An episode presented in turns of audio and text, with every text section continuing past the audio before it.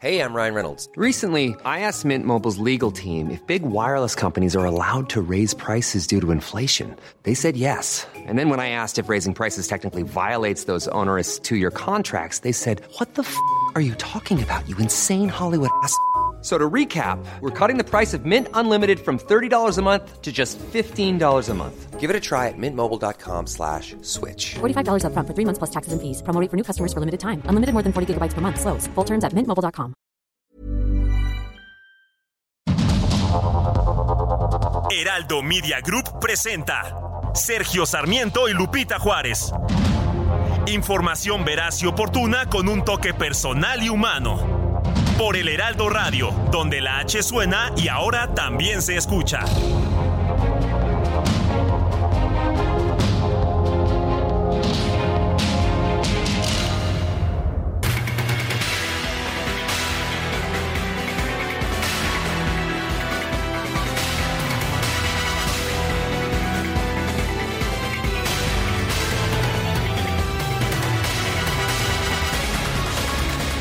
Son las 7, 7 de la mañana con un minuto de este miércoles 31 de mayo del 2023.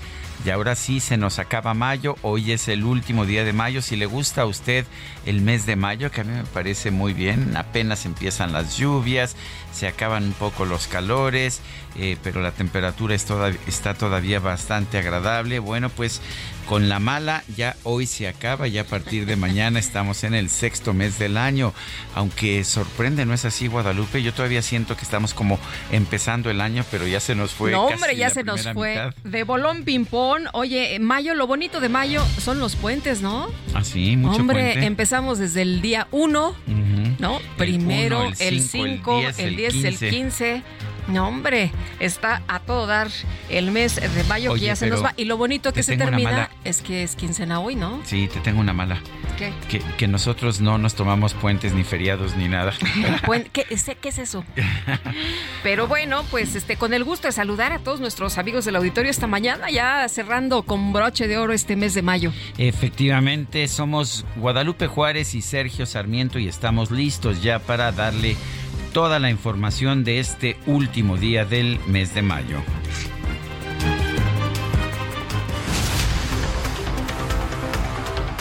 El presidente Andrés Manuel López Obrador sostuvo un encuentro en Palacio Nacional con la asesora de Seguridad Nacional de los Estados Unidos, Elizabeth Sherwood Randall, también con el embajador de la Unión Americana en México, Ken Salazar.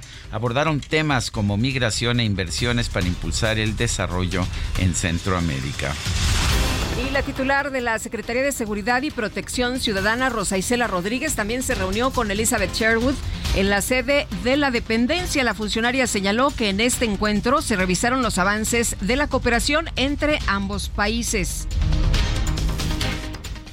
El Gabinete de Seguridad Federal compareció ante la comisión bicameral que evalúa el desempeño de las Fuerzas Armadas en tareas de seguridad pública acudieron los titulares de Gobernación, Adán Augusto López, de Seguridad y Protección Ciudadana, Rosa Isela Rodríguez, de Defensa Nacional, Luis Crescencio Sandoval y de Marina, Rafael Ojeda Durán.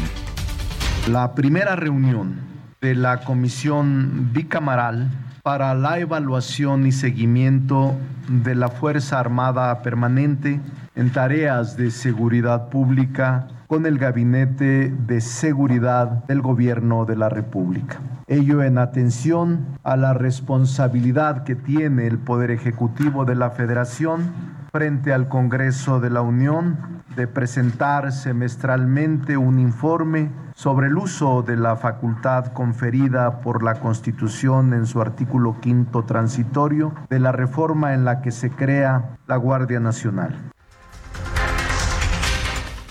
Bueno, y por otra parte, por otra parte, eh, de acuerdo con el primer informe semestral de la Fuerza Armada Permanente en tareas de seguridad pública, los estados de Baja California, Michoacán, Chihuahua, Jalisco, Guerrero, Sonora, Zacatecas y Quintana Roo concentran el 70% de los homicidios vinculados a la delincuencia organizada, por lo que el ejército tiene desplegados 28.505 elementos en esas entidades.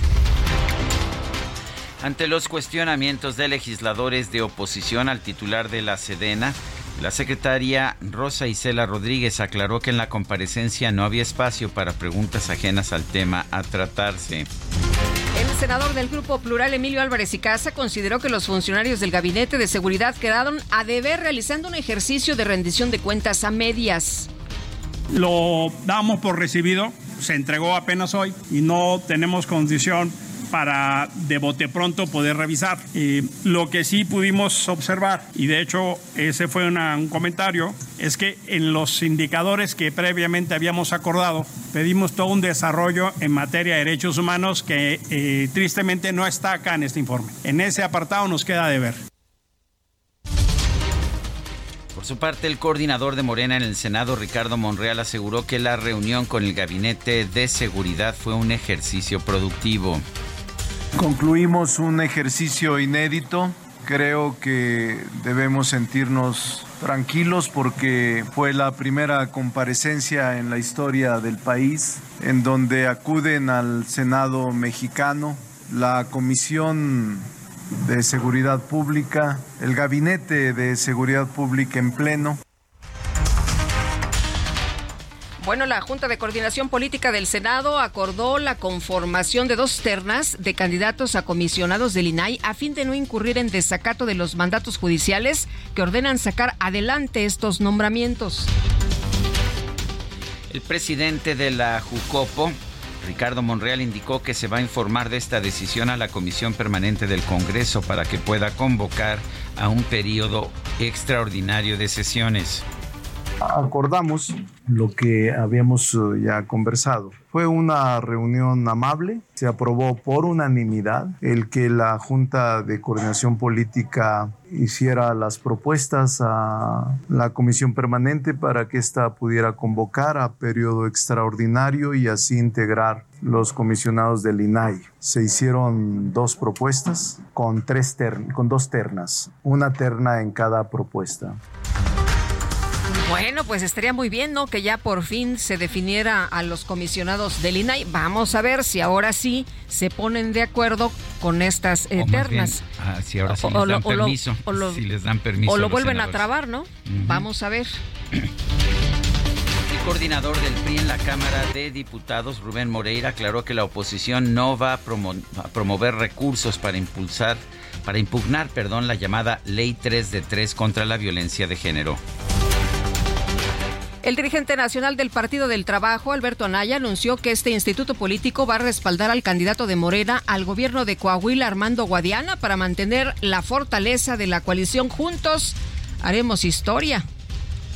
Igual que en 2018 y que en estos 23 años, nuestro partido tomó la determinación de conservar la coalición Juntos Haremos Historia y de ir juntos en 2024.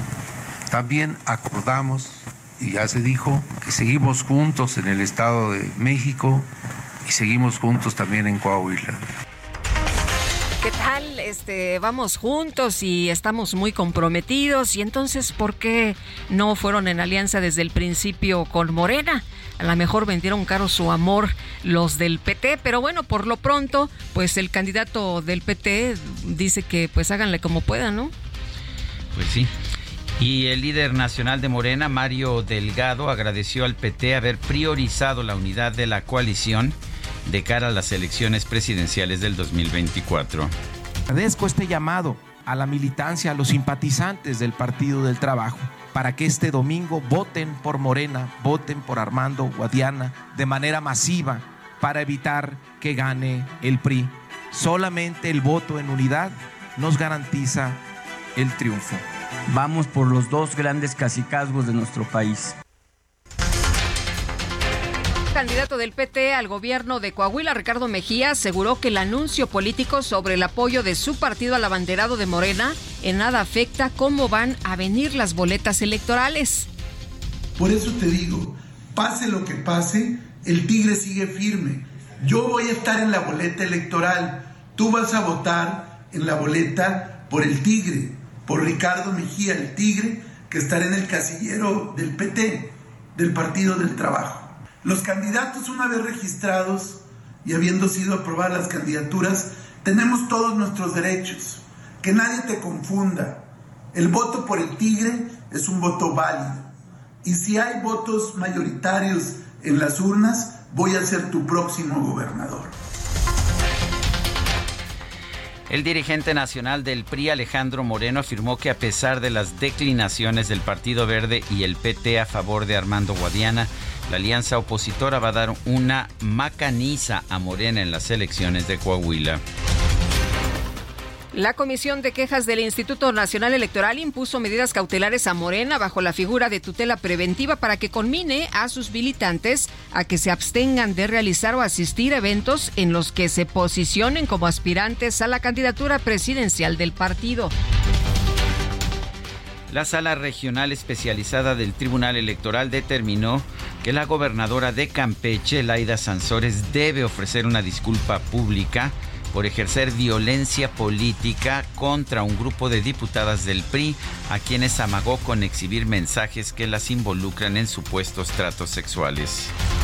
Y por falta de pruebas, un tribunal federal de Matamoros confirmó la absolución del expresidente municipal de Iguala Guerrero. ¿Se acuerda usted de José Luis Abarca? Bueno, pues del mismo José Luis Abarca por el delito de secuestro en agravio de los 43 normalistas de Ayotzinapa mismo tribunal que ha liberado a todos los demás implicados porque dijeron que habían sido torturados, aunque pues ah, hay dudas muy serias de si realmente fueron torturados. Mantiene de hecho la posición de liberar a todos por estas supuestas torturas. La Fiscalía General de la Ciudad de México confirmó la detención de Sergio N. Sí, la persona que arrojó un perro a un caso con aceite hirviendo en Tecámac, en el Estado de México. El detenido estaba escondido en la casa de su tía en la alcaldía de Coyoacán. Y tras ser llevado por protocolo a una agencia del Ministerio Público en la Ciudad de México, Sergio N. fue trasladado a la Fiscalía Regional de Tecámac en el Estado de México y eh, pues después, posteriormente, al penal de Chiconautla después de que el Congreso de la Ciudad de México aprobó una reforma a la ley de educación para eliminar la obligatoriedad del nivel preescolar. La jefa de gobierno Claudia Sheinbaum aseguró que se va a revisar la redacción de esa ley. La red social TikTok firmó un acuerdo de colaboración con la Secretaría de Desarrollo Económico de la Ciudad de México para capacitar el uso de esa plataforma a 33 mil unidades económicas por año como parte de una campaña para apoyar a las micro, pequeñas y medianas empresas. El Departamento del Tesoro de los Estados Unidos impuso sanciones a diversas empresas y personas en México y China presuntamente involucradas en el comercio de maquinaria que se emplea para la producción ilegal de fentanilo. El expresidente de los Estados Unidos, Donald Trump, advirtió que si regresa a la Casa Blanca en 2024, buscará poner fin a la ciudadanía automática para los hijos de migrantes nacidos en la Unión Americana. ¿Qué le parece? Seguramente estarán muy contentos los votantes, ¿no? Con esta decisión. Bueno, hasta este momento en Estados Unidos como en México, nacido en el país, nacido en Estados Unidos significa ciudadanía estadounidense. Lo mismo ocurre con México. Nacido en México, no importa tu calidad migratoria, no importa nada, eres ciudadano mexicano. En información deportiva, bueno, ya se lo estábamos adelantando ayer mientras se desarrollaba el partido, el tenista brasileño Thiago Seibot Wild, número 172 del ranking, eliminó al ruso Danil Medvedev en la primera ronda de Roland Garros, la mayor sorpresa de los primeros días de competencia en el abierto de Francia. Y los eh, del, Warriors del Golden State informaron que Bob Myers no seguirá como presidente y gerente general del equipo, esto luego de haber conquistado cuatro campeonatos de la NBA.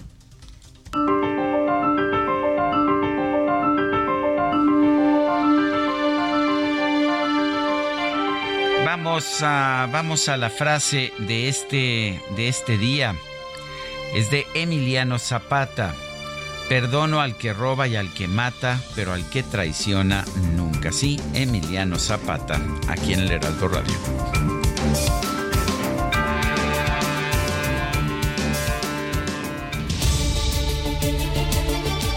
Y vamos a las preguntas. Ya sabe usted que nos gusta preguntar. Ayer preguntábamos en este espacio, ¿piensa usted que México tiene una verdadera democracia?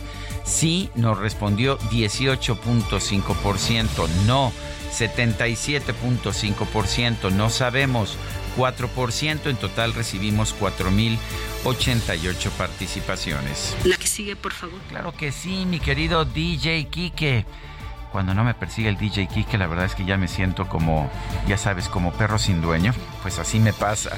Pero no, afortunadamente aquí está el DJ Kike. Al pendiente, ¿eh? Siempre al pendiente. Y no te preocupes, mi queridísimo DJ Kike, ya coloqué en mi cuenta personal de Twitter, arroba Sergio Sarmiento, la siguiente pregunta.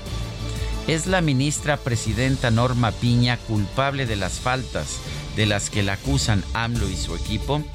Sí, nos dice el 4%, no 93.9%, quién sabe 2%. En 58 minutos llevamos 1.421 votos.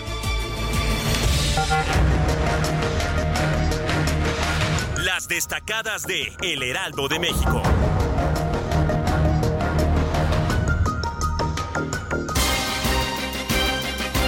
Itzel González, ¿qué tal? Muy buenos días. Muy buenos días, Lupita, Sergio, queridos destacalovers. Estirando la liga el último día, 31 de mayo del 2023, el último pasito y ya mañana estrenamos mes. Ahora sí que junio va a llegar con olor a nuevo y por supuesto que cerramos este mes de mayo con muchísima información, lo más importante, lo destacado que se publica en el Heraldo de México, así que comenzamos con las destacadas.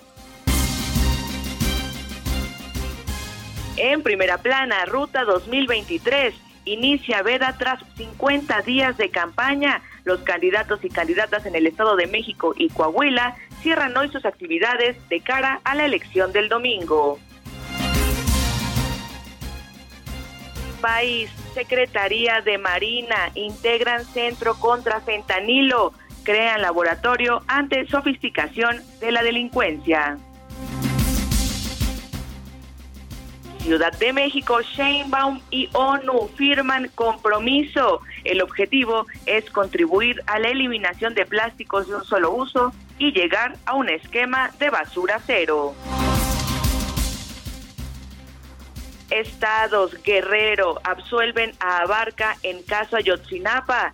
Resolución del Tribunal Federal es definitiva. Orbe, reunión sudamericana, Maduro obstruye cohesión. Lula llamó a superar las diferencias y a trabajar integrados. Meta, Usain Bolt impulsa a luchar a fondo. El exatleta se presenta en la Ciudad de México y brinda una charla motivacional para esforzarse. Y finalmente, en mercados, autos chocolate legalizan a 1.4 millones. La regularización de vehículos usados le permitió al gobierno recaudar 3.693 millones 135 mil pesos. Lupita, Sergio, amigos, hasta aquí las destacadas del Heraldo. Feliz miércoles. Gracias, Itzel. Muy buenos días. Regálame tu risa, enséñame a soñar con solo una caricia. Me pierdo en este mar. Regálame tu estrella, la que ilumina esta noche, llena de paz y de armonía,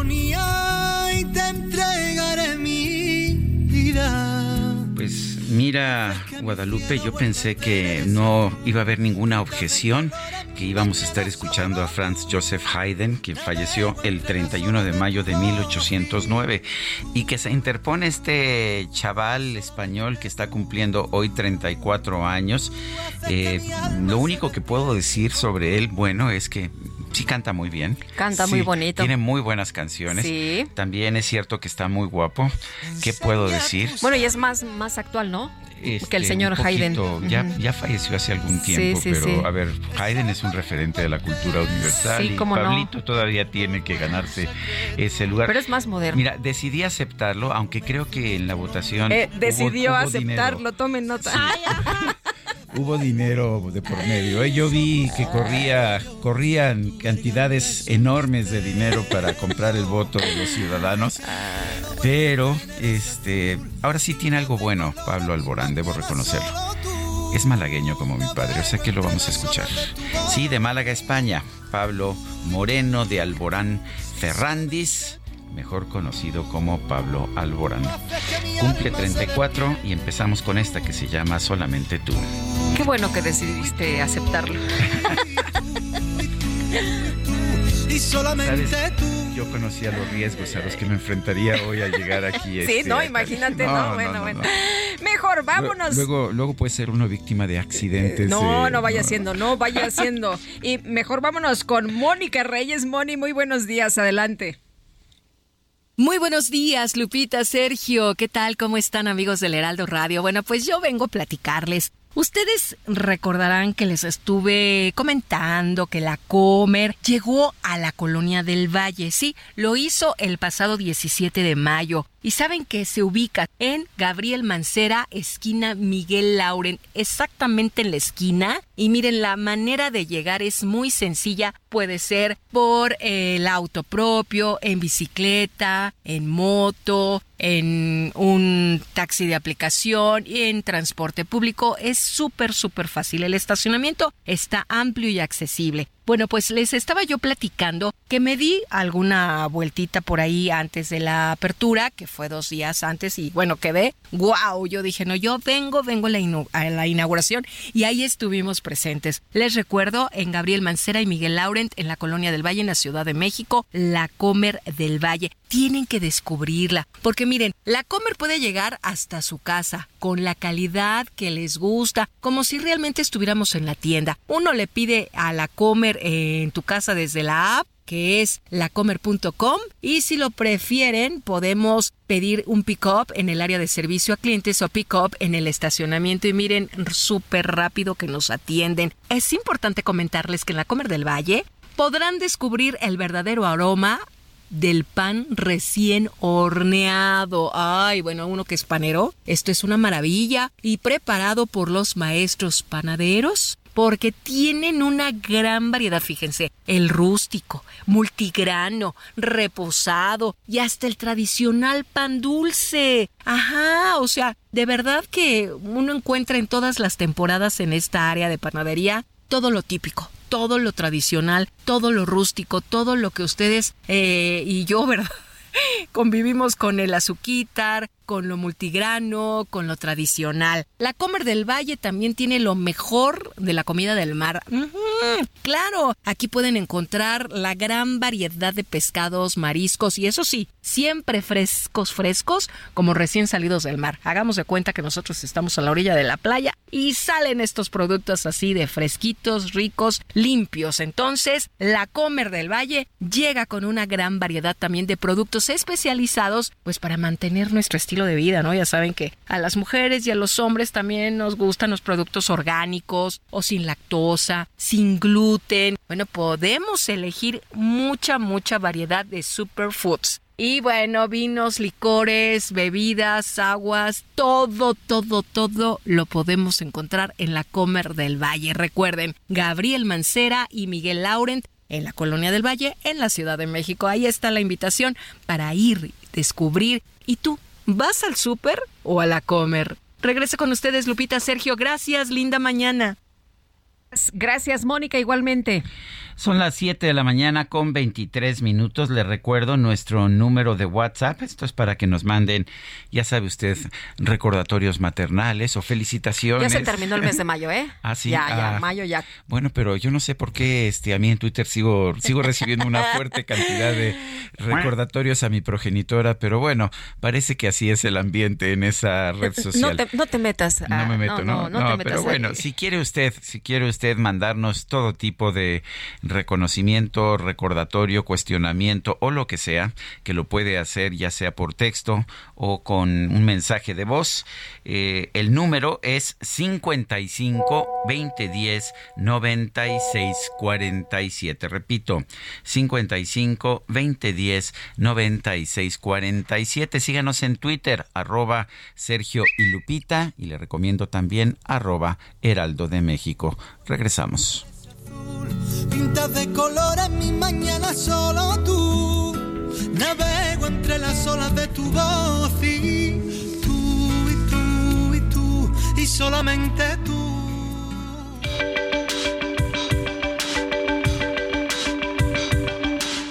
Sergio Sarmiento y Lupita Juárez quieren conocer tu opinión, tus comentarios o simplemente envía un saludo para ser más cálida esta mañana. Envía tus mensajes al WhatsApp 55 20 10 96 47.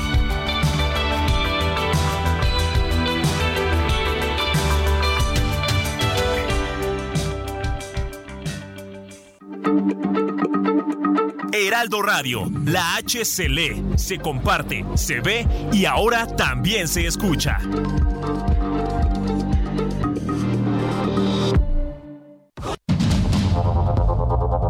Continuamos con Sergio Sarmiento y Lupita Juárez por el Heraldo Radio.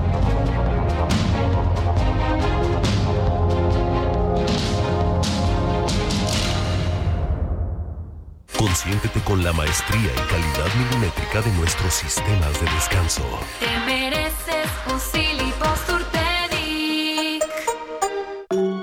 Hoy se celebra el Día Mundial sin Tabaco con el objetivo de informar y concientizar a las personas sobre los efectos nocivos y letales del consumo de tabaco y de la exposición pasiva al humo de esta sustancia. También de evidenciar las prácticas comerciales de las empresas tabacaleras para incitar el consumo de tabaco y divulgar las actividades de la OMS en la lucha contra el tabaquismo. El consumo de tabaco mata cada año a casi 6 millones de personas, una cifra que se estima aumentará hasta más de 8 millones de fallecimientos para el 2030. El tabaco es perjudicial para todos. Causa enfermedades, muertes, empobrece a las familias y debilita las economías nacionales por el aumento del gasto sanitario.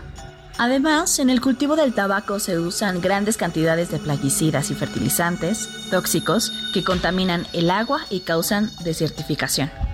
Algunas de las consecuencias por el consumo de tabaco son, provoca cáncer, enferma el corazón, causa enfermedades respiratorias, disminuye la fertilidad, afecta la dentadura, acelera el envejecimiento de la piel y las mujeres fumadoras tienen mayor riesgo de presentar abortos y tener complicaciones en el embarazo y parto. En cada sueño que tengo, caigo de nuevo en tu red Sé que tarda un tiempo curarme de ti de una vez. Tuve tantos momentos felices que olvido lo triste que fue darte de mi alma lo que tú echaste a perder. Yo no quería amarte Tú me enseñaste a odiarte. Todos los besos que me imaginé vuelven al lugar donde los vi crecer. En Saturno viven los. Bueno, ¿qué les puedo decir? Joseph Haydn es el padre de la sinfonía moderna. Ah, no, ¿verdad? Que quedé derrotado, que no, que no me toca hablar de Joseph Haydn, sino de este de esta joven promesa malagueña, Pablo Alborán. Pues que sí, sí canta bien, sí, sí tiene personalidad en la escena, pero no es Joseph Haydn. Bueno, esto que estamos escuchando se llama Saturno, es uno de sus grandes éxitos. Espero que te guste, mi querida Guadalupe. Me gusta, me gusta. Y dicen que Haydn lo escuchamos en nuestra casa. ¿Así? Bueno, está bien. Lo haré, lo haré. Hoy le dedicaré todo mi día a escuchar a Franz Joseph Haydn. Bueno, pues el que quiera en su casa, pues ahí al rato escucharán a Haydn y mientras tanto disfrutamos de esta música de Pablo Alborán. Eh, saludos a Jorge Salazar, a todos nuestros amigos que nos mandan mensajes a través de Twitter. También los leemos, claro que sí, y estamos muy pendientes de todos, de todos sus eh, mensajes, sus opiniones y sus puntos de vista. Y Raquel Durán dice, excelente mitad de semana para todos ustedes, que sea agradable aquí ya con interés, es lo que nos comenta y a don Jorge Salazar, pues un fuerte abrazo. Dice otra persona, eh, pongan a Pablo Alborán cantando en francés, también canta bien. Saludos Antonio de Harvard. Sí tiene una canción que me encanta con Sass, eh, se llama Inseparable y está muy buena. La verdad es que es magnífica esa canción. Alguna vez te la compartí, mi querido Sergio, te dije, me la a ver, recuerdo, te, sí. te la regalo para Y- cuando Y me acuerdo que es muy buena. para cuando se ofrezca. Pero este, quedaste bien con Carla para que para que te ponga canciones. Este, creo que no La tiene que poner ni modo. no no cumpliste con los requisitos pecuniarios. No, la tiene que poner de todas formas. Oye, este nos dice eh, otra persona al auditorio, buenos días. El día de antier, aproximadamente a las 22 horas, en la autopista México-Puebla, adelante de Ixtapaluca, fueron asaltados mi hija y su novio. Desde un vehículo que se les emparejó, arrojaron una bolsa de plástico con vidrios rotos a las llantas del vehículo de mi hija, lo que ponchó dos llantas de su vehículo. Se detuvieron, solo pudieron cambiar una llanta, pidieron una grúa y llamaron al seguro, reportaron el incidente al, 9, eh, al 911 y a la Guardia Nacional y después de más de una hora de espera regresaron los que arrojaron los vidrios y los asaltaron despojándolos de sus celulares, tablets, dinero, relojes y se marcharon. Luego, eh, pues llegó la grúa y eh, tras otra hora por fin se pudieron retirar del lugar. En todo ese tiempo no pasó ninguna patrulla, no hay vigilancia, las autoridades completamente ausentes, la delincuencia cuenta con todas las facilidades para delinquir. Excelente día es lo que nos dice Roberto Conde. Ayer veía a Ricardo Ravelo en Twitter y él decía, tengan muchísimo cuidado porque se ha vuelto también muy peligrosa la carretera México-Cuernavaca. 7 con 36, vamos con Mónica Reyes. Adelante, Mónica. Hola, Lupita, Sergio, amigos del Heraldo, un placer saludarlos esta mañana y decirles que disfruta Hot Sale con Citibanamex del 30 de mayo al 6 de junio. Obtén 200 pesos por cada 2000 en compras en línea, hasta 12 meses sin intereses en Aeroméxico, Costco, Soriana, Despegar y muchos más con tu tarjeta de crédito, sin límite de bonificación. Activa la promo en Citibanamex Móvil. Condiciones en citibanamex.com diagonal hot sale. CAT promedio 83.4% sin IVA. Calculado el 17 de marzo del 23 y vigente al 17 de septiembre del 23. Gracias, regreso con ustedes. Linda mañana. Gracias, Mónica Reyes. Bueno, pues hoy terminan las campañas en Coahuila y en el Estado de México. Ya es eh, eh, al, al, rato, ya en unas horas más, la veda para que usted reflexione su voto y el eh, domingo salga a votar por quien usted prefiera. Pero, ¿qué le pasó? ¿Qué le pasó al candidato Ricardo Mejía allá en Coahuila? ¿Qué le hicieron los del PT? Ricardo Mejía, candidato al gobierno de Coahuila por el Partido del Trabajo. ¿Qué tal? Qué gusto saludarlo esta mañana. Muy buenos días. Muy bien, Lupita y Sergio, ¿cómo están? Buen Muy día. Bien, pues más bien cuéntenos cómo está usted, porque pues eh, parecía que parecía que no se doblaban los del PT, pero al final le, le quitaron su apoyo desde el centro, ¿no? No, no, no me han quitado nada. Aquí la gente está conmigo eh, del Partido del Trabajo. Es una pues extorsión política y que lo estuvieran presionando para que hubiera algún mensaje.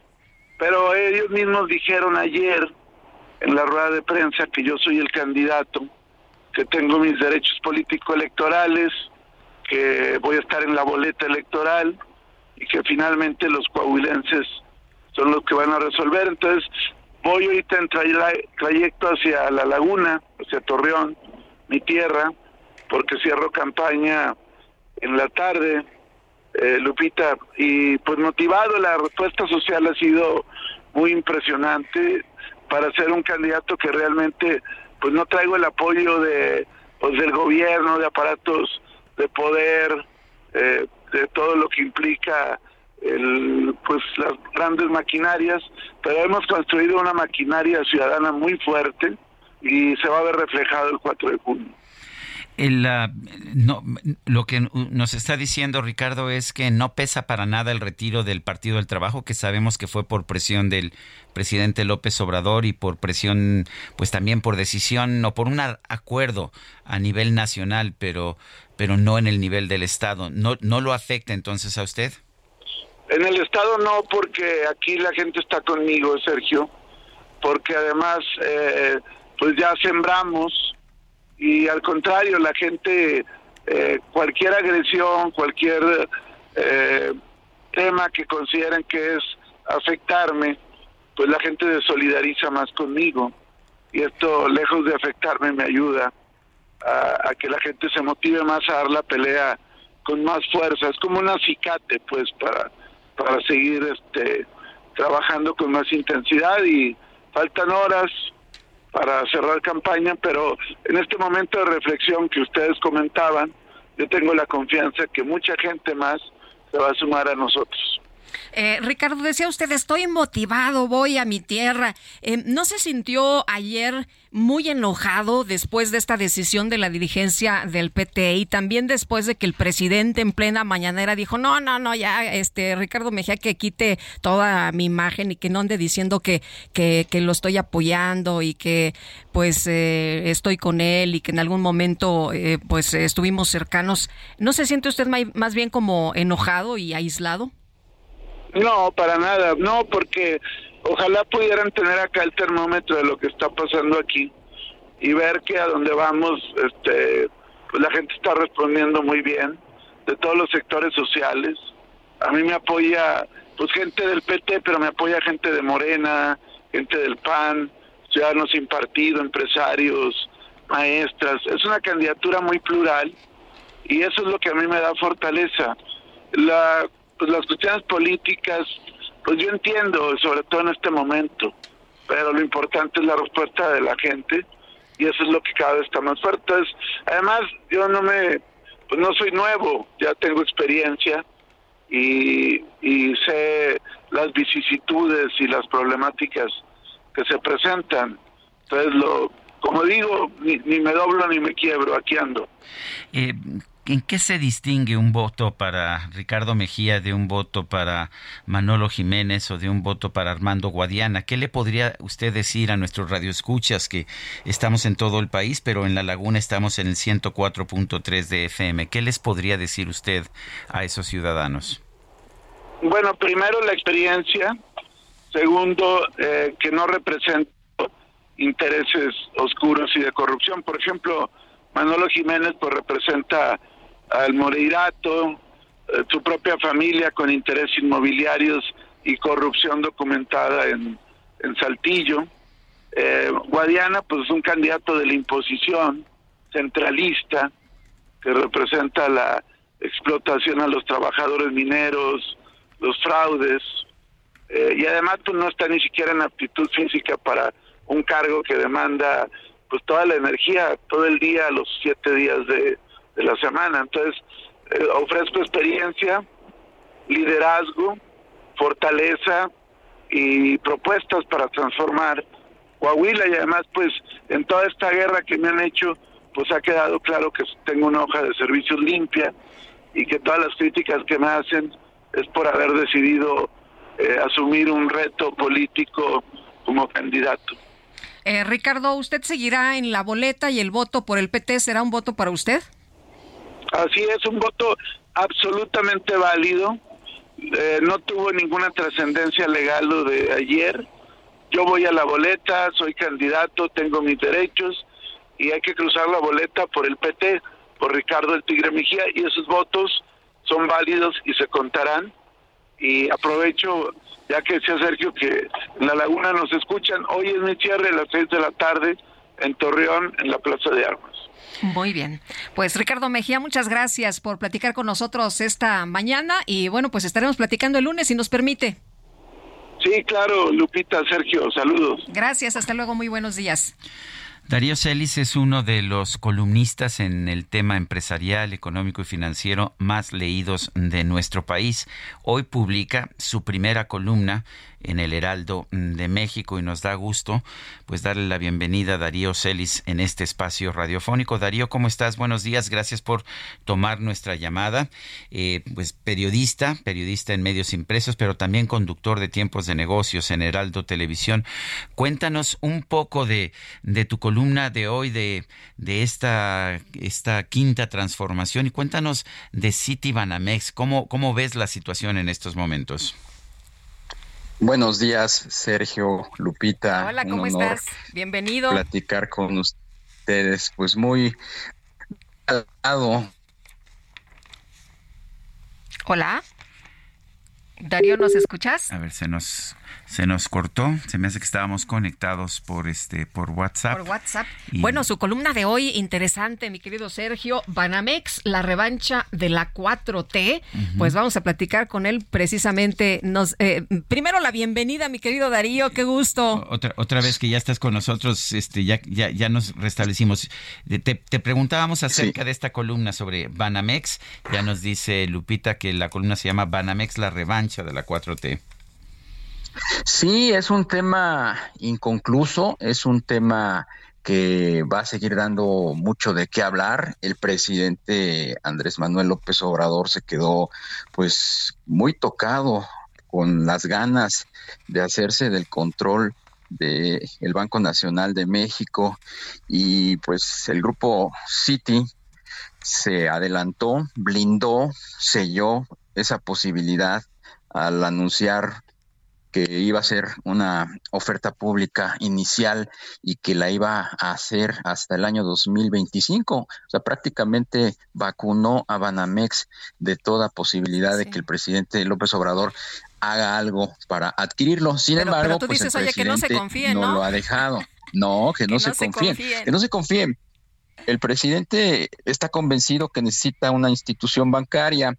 Él quiere procesar buena parte de las remesas a través de un banco del gobierno, quiere concentrar eh, el pago de nóminas a todos los burócratas, quiere pues eh, implementar la dispersión de todos sus programas sociales a través de un banco, un banco que no ha podido echar a andar como lo es el Banco del Bienestar y por eso él insiste, por eso él ve en Banamex la, pues el vehículo, el instrumento para poderlo realizar. Y a pesar de que pues Citi se adelantó e hizo ese anuncio, pues todavía quedan pendientes alrededor de Banamex. Banamex es una institución regulada, obviamente, como todos los bancos en este país. Tiene muchos eh, asuntos pendientes con la Comisión Nacional Bancaria de Valores y desde mi punto de vista y por lo que se comenta, en el medio, pues el presidente va a buscar la forma de adquirirlo, a pesar de ese anuncio que hizo Citigroup. Eh, esto sería esto sería con una adquisición directa porque ya Jane Fraser, la, la presidenta, la CEO de, de Citigroup, ha dicho pues que habría una OPI, una oferta pública eh, a partir del 2025, después de las elecciones del 2024 a propósito. Pero tú, tú ves que, que el presidente o el gobierno de México puede hacer una el presidente no, yo veo que el presidente le va a poner muchas trabas a la operación de Banamex en los próximos meses, quizás como una manera de eh, cobrarse pues ese blindaje y ese pues e, e, ese desdén de Citi, porque eso es lo que hizo. Finalmente Citi dijo, usted no me va a comprar y yo me voy a mover más rápido, no le voy a pagar los impuestos tampoco que usted dice que le debemos por una operación de compraventa. Pero además los pues, impuestos va a buscar la manera. está muy raro, ¿no? Si no mal recuerdo, Citigroup compró Banamex por 12.500 millones de dólares. La estaba ya vendiendo, estaba vendiendo pues 80% de su operación en 7 mil millones, pues no hay ninguna utilidad, ¿no? Exactamente, eso es lo que no le han dicho al presidente. Eh, Citi vendió con una pérdida, por lo que tú acabas de decir, en el 2021 vendió en 12.500 millones y ahora estaba por vender en 7.300, 7.200 millones. ¿no? Compró en 2001 a, a 12.500. Sí, en, en, 2000, en 2001 compró, en 2001 compró en 12.500 millones y habría vendido en 2023 en 7.200, 7.300, o sea, vendía con una, una pérdida. Entonces, al tener una pérdida, pues no podía pagar impuestos pero pues el presidente tiene otros datos.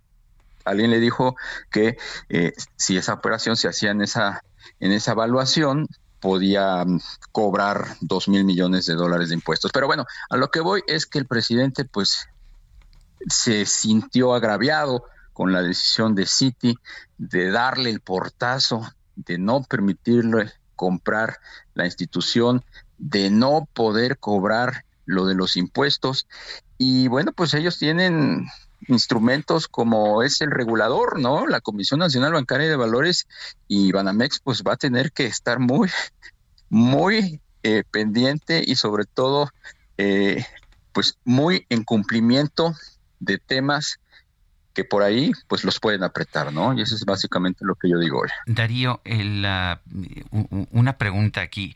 ¿Es verdad que Germán Larrea, como señalaste tú hace algunos días, se echó para atrás en la compra de City Banamex o de Banamex en este caso en particular eh, por la ocupación de las vías de Ferrosur por marinos armados? Fue la gota que derramó el vaso. Eh, Germán Larrea ya venía de muchas diferencias con el presidente.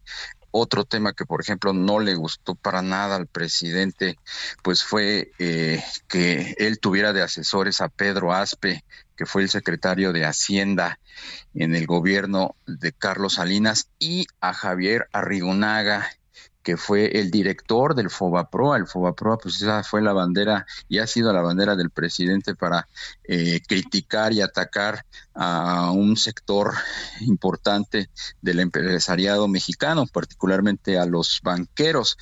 Ellos habrían sido pues parte fundamental de la nueva estructura del nuevo Consejo de Administración de Banamex. ASPE como presidente, Arrigunaga como director, que de hecho ya había sido el director general de, de City Banamex, Arrigunaga. Entonces fueron todos esos detalles que yo creo que la Real le fue midiendo al final y la intervención por parte de la Secretaría de Marina de su ferrocarril Ferrosur, pues fue digamos que el momento, eh, pues el punto de inflexión en donde él dijo, ya no voy, pues ya no hay condiciones políticas para comprar. Si yo compro, me voy a meter en un problema. Acuérdate que venía de que le instrumentaran o le promulgaran una nueva ley minera que también mermaba, de alguna manera impactaba lo que es su principal negocio, que son las minas.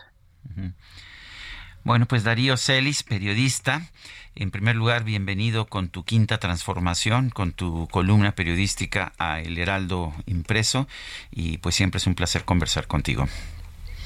Gracias, igualmente les mando un saludo, Sergio Lupita. Gracias, Darío. Hasta luego. Muy buenos días. Bueno, y vámonos a otros temas también muy relevantes. Fíjese que, pues, el eh, próximo domingo habrá elecciones, como se lo hemos dicho, en dos estados de la República, en Coahuila y en el Estado de México. Y ayer llamó mucho la atención una información que se dio a conocer. El INE canceló 74 urnas electrónicas de prueba piloto en Coahuila. Reportaron algunas fallas y dijeron, a ver, mejor este, nos quedamos como estábamos, sin las urnas electrónicas, pero toda la información la tiene esta mañana Elia Castillo. Cuéntanos, Elia.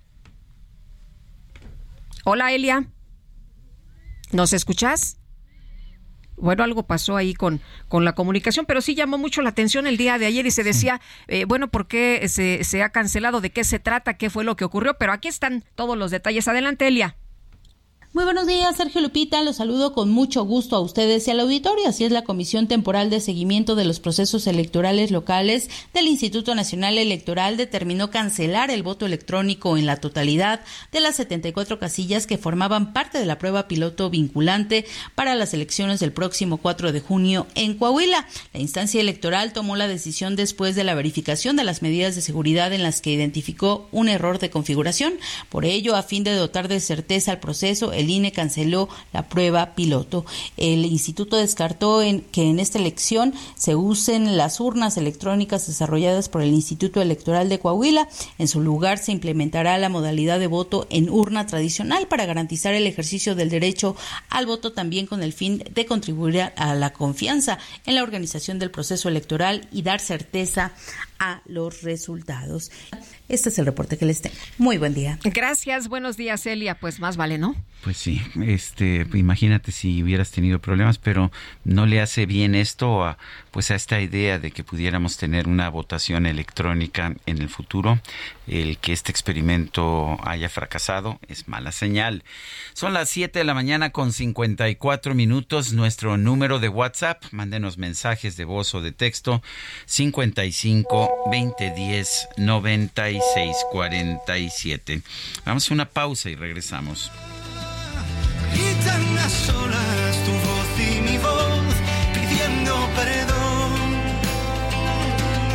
cosa que nunca pudimos hacer. peor.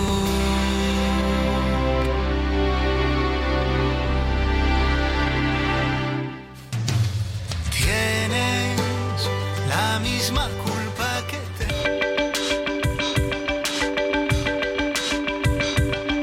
Sergio Sarmiento y Lupita Juárez quieren conocer tu opinión, tus comentarios o simplemente envía un saludo para ser más cálida esta mañana. Envía tus mensajes al WhatsApp 55 20 10 96 47.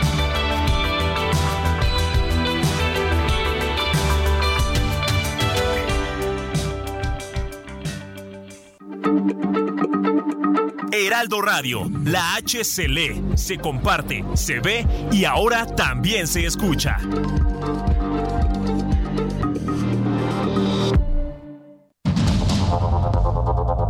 Continuamos con Sergio Sarmiento y Lupita Juárez por el Heraldo Radio.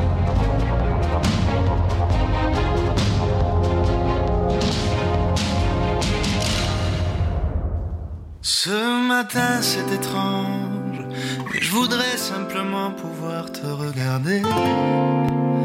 Sans remords ni regret, sans vouloir casser le jouet, sans bruit de verre brisé. Revoir passer les anges. Les cœurs sont si lourds quand ils se sont vidés. Retrouver le goût du fruit, l'odeur de la pluie, marcher à tes côtés.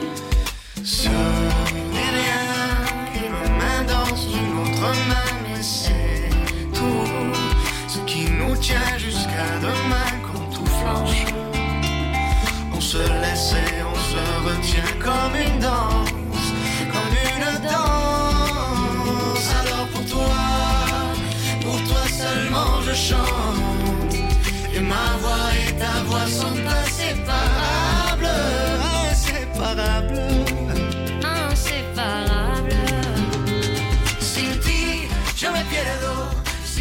aquí ya empieza en español. Decían anteriormente, alors pour toi, pour toi seulement je chante. Eh, pues bien, solamente por ti, por ti solamente yo canto y mi voz y la tuya son inseparables, inseparables. ¿Cómo ves? Es Pablo Alborán acompañado de Sass. Esto se llama Inseparable, Inseparables. Pues me gusta, me gusta mucho. Es de mis favoritas. Sans rature, sans erreur, sans blessure et sans peur, sans jamais me retourner. Et qu'importe Bueno, pues eh, que le- la seguimos, la escuchamos toda, ¿no? ¿Verdad? Tenemos mensajes. Bueno, pues vámonos a los mensajes. Buenos días, excelente ombligo de semana. Saludos al dúo dinámico de las noticias. Quisiera que le mandaran un cordial saludo a mi amada esposita. Ah, qué bonito. Fátima Galicia Ramírez, que la estimo, admiro y amo con todo mi corazón. Juan Rodrigo de Texcoco. Uy, qué romántico. Bueno, y Claudia Álvarez Cuesta dice, espero que alguien de la alcaldía Benito Juárez escuche el mensaje. La alcaldía Miguel Hidalgo, en colaboración con compañías de teléfonos y servicios de Internet, retiraron cables en desuso. Bien, en San José Insurgentes ponen cables diario y no quitan. Y pues me parece me parece que, llega un momento en que ves los cables que hay este, y, que, y que dices, bueno, ¿cómo es posible que haya cientos de cables este, así en algunas esquinas? Pero bueno, oye, y nos dice otra persona el auditorio, eh, buenos días, me llamo Germán Rojas y los escucho diario desde Los Ángeles, California. Muy bien, Ay, invítenos, a Los Ángeles. invítenos a Los Ángeles a transmitir desde allá. Eh, don Germán dice, los felicito por su programa y en este momento los estoy escuchando. Bonito día, pues muchos saludos a todos nuestros cuates allá en Los Ángeles, California. Un abrazo grande y don Germán le apreciamos mucho que nos sintonice. Y dice David, hay personas que cuando no tienen nada bueno que decir de sí mismos hablan mal de los demás. Saludos, Sergio Lupita, como siempre, los mejores. Y firma David. Son las 8 de la mañana con tres minutos. Tras ser llevado por protocolo a una agencia del Ministerio Público en la Ciudad de México, Sergio N., eh, esta es la persona a quien se acusa de haber tirado a un perro vivo en un caldero lleno de aceite hirviendo, fue trasladado a la Fiscalía Regional de Tecámac en el Estado de México y posteriormente al penal de Chiconautla. José Ríos nos tiene toda la información. ¿Qué tal, Lupita? Muy buenos días, los saludo con gusto. Ustedes y a quienes nos escuchan por el Heraldo Radio, pues sí, como bien comenta Sergio. Sergio N., el sujeto que arrojó a este perrito a un caso de aceite hirviendo en Tecámac, Estado de México, ya fue trasladado al penal de Chiconauta en Ecatepec, luego de ser detenido ayer en la alcaldía Coyoacán, en la Ciudad de México. Su detención se dio, compañeros, un par de horas después que la Fiscalía General de Justicia del Estado de México emitió la ficha de búsqueda de este sujeto que, pues, como les comentaba, fue localizado en la alcaldía Coyoacán, en la presuntamente en la casa de una familiar suya. Hasta el momento, pues estamos pendientes de lo que reporte el Poder Judicial del Estado de México y la Fiscalía Mexiquense sobre cuándo se llevará a cabo la audiencia de imputación de este sujeto por el delito de maltrato animal. Hay que apuntar, compañeros, que bueno, que esta situación, este sujeto puede ser castigado con una máxima pena, la cual corresponde a seis años de cárcel y una multa que llegaría hasta los 41 mil pesos. Hay que apuntar que, bueno, previo a este eh, acto, lamentable acto que realizó con un perrito, este sujeto había amenazado a un carnicero en el municipio de Tecámac, por lo que hasta el momento todavía no se tiene eh, esas averiguaciones previas sobre ese delito. Sin embargo, hasta el momento, pues solamente estaría enfrentando esta pena de seis años de prisión. Ese es el informe que les tengo, compañeros. Oye, José, el, el, eh, además este perrito tenía dueño, ¿no? Eh, iba un niño a comprar carne a la carnicería y el perrito se adelantó y fue al, al perrito que este sujeto lanzó al, al caso. Es correcto, el perrito es identificado como Scooby y pues bueno, ayer una familia fue quien lamentó esta situación, que se encontraban muy preocupados y muy tristes sobre este actuar, me imagino que una situación de shock eh, y pues básicamente ellos también ya están en el llamado de la justicia, no olvidemos que al inicio esto se dio a conocer gracias a la viralización de las redes sociales que ocasionó un, este, una organización en defensa de los animales, por lo que vamos a seguir al pendiente sobre este lamentable caso. Bueno, y me parece, y esto creo que es muy importante, José Ríos, qué bueno que tenemos ya tantos celulares y que la gente toma videos, pero ¿cuántas de estas salvajadas ocurren en nuestro país sin que nadie se entere? Es correcto. Bueno, pues eh, Ah, se cortó. Eh, bueno, es José Ríos. Le mandamos un fuerte abrazo desde aquí. Adelante, Lupita. Bueno, pues ya faltan pocos días para que se lleven a cabo los comicios, tanto en el Estado de México como en el Estado de Coahuila, para elegir mandatario estatal. Vamos a platicar con Patricio Morelos, director de Poligrama. Y Patricio, qué gusto saludarte. Cuéntanos cómo van las cosas, cuál es el panorama hasta este momento, qué nos dicen las, las cifras, qué nos dicen las encuestas. Buenos días. Hola, muy buenos días. Pues como comentan, ya estamos en el último día de campaña, van terminando este proceso donde los candidatos, candidatas se presentaron ante la gente y una de las dudas que se han generado es, pues bueno, ¿quién va a ganar? Y también, pues, ¿por cuántos puntos se espera que sean estas victorias?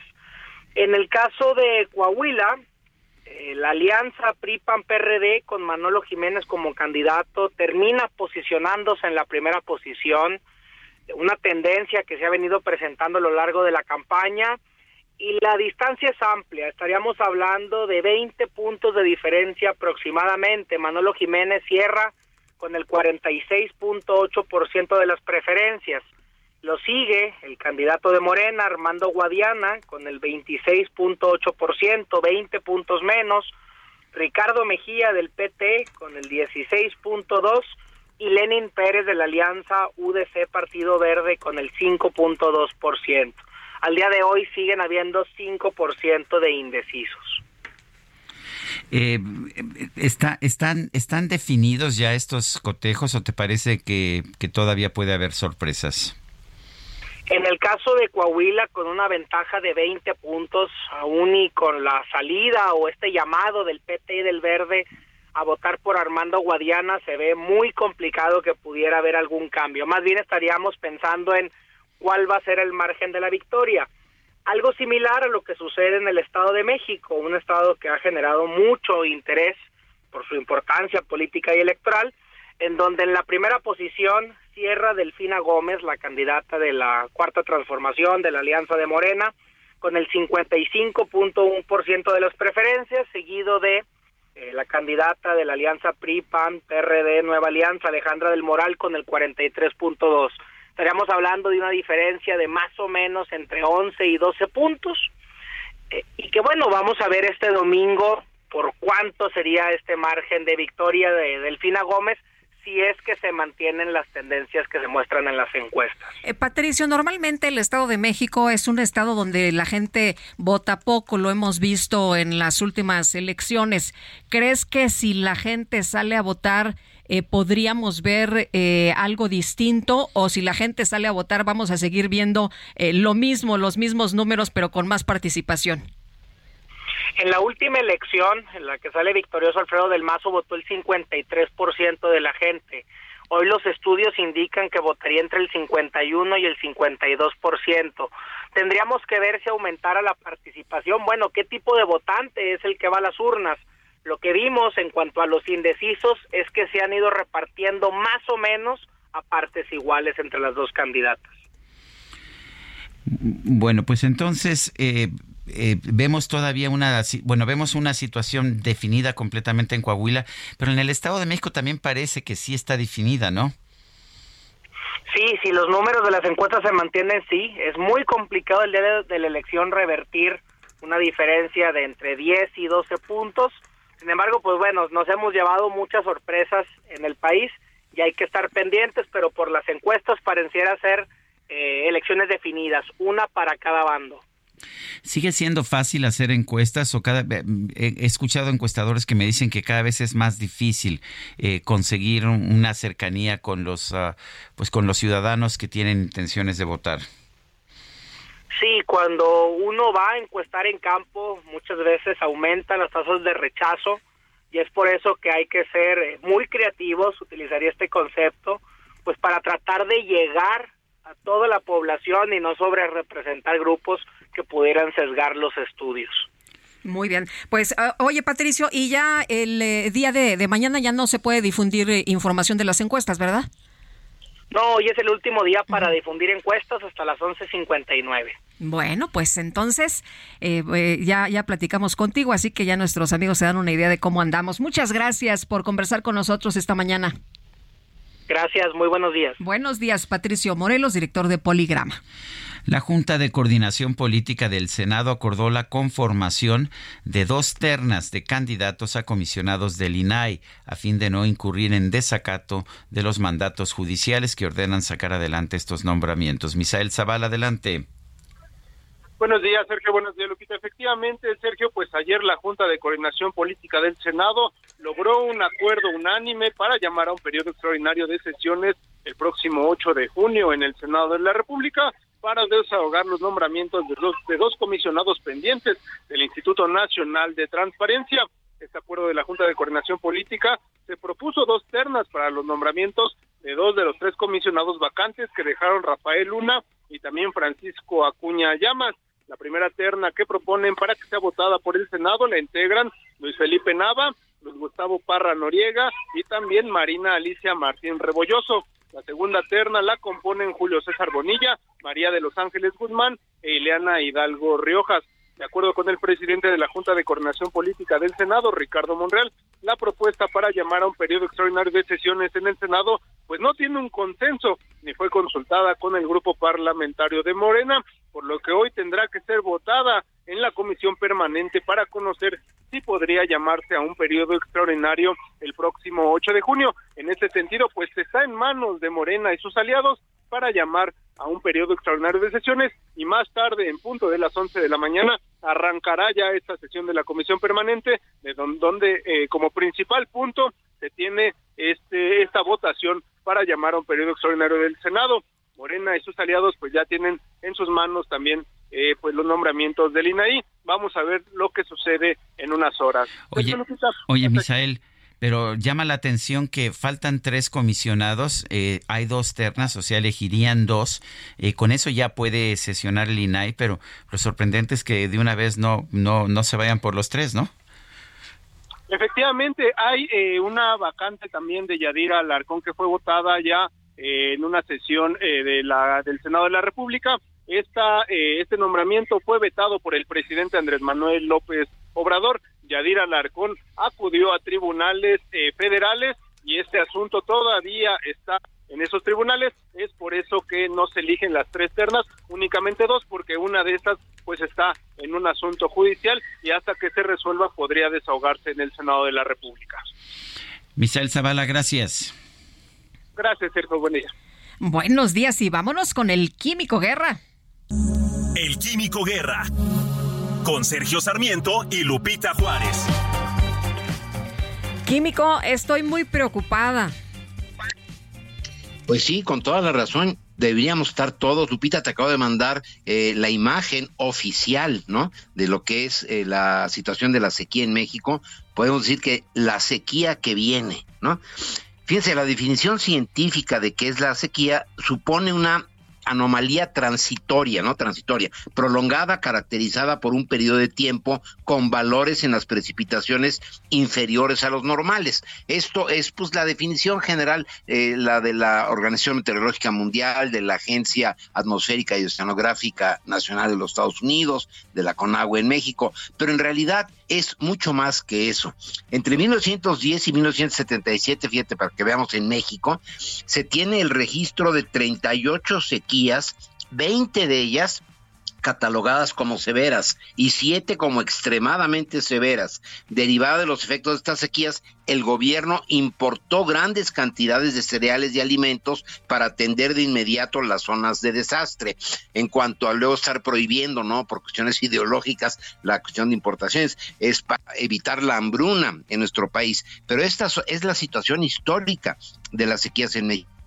Eh, aprendimos en la escuela que México en realidad es un país árido o semiárido en su gran parte, ¿no? En el episodio, episodio de sequía, por ejemplo, del 2022, el 15.1% de la población del país habita en regiones que enfrentan escasez de agua.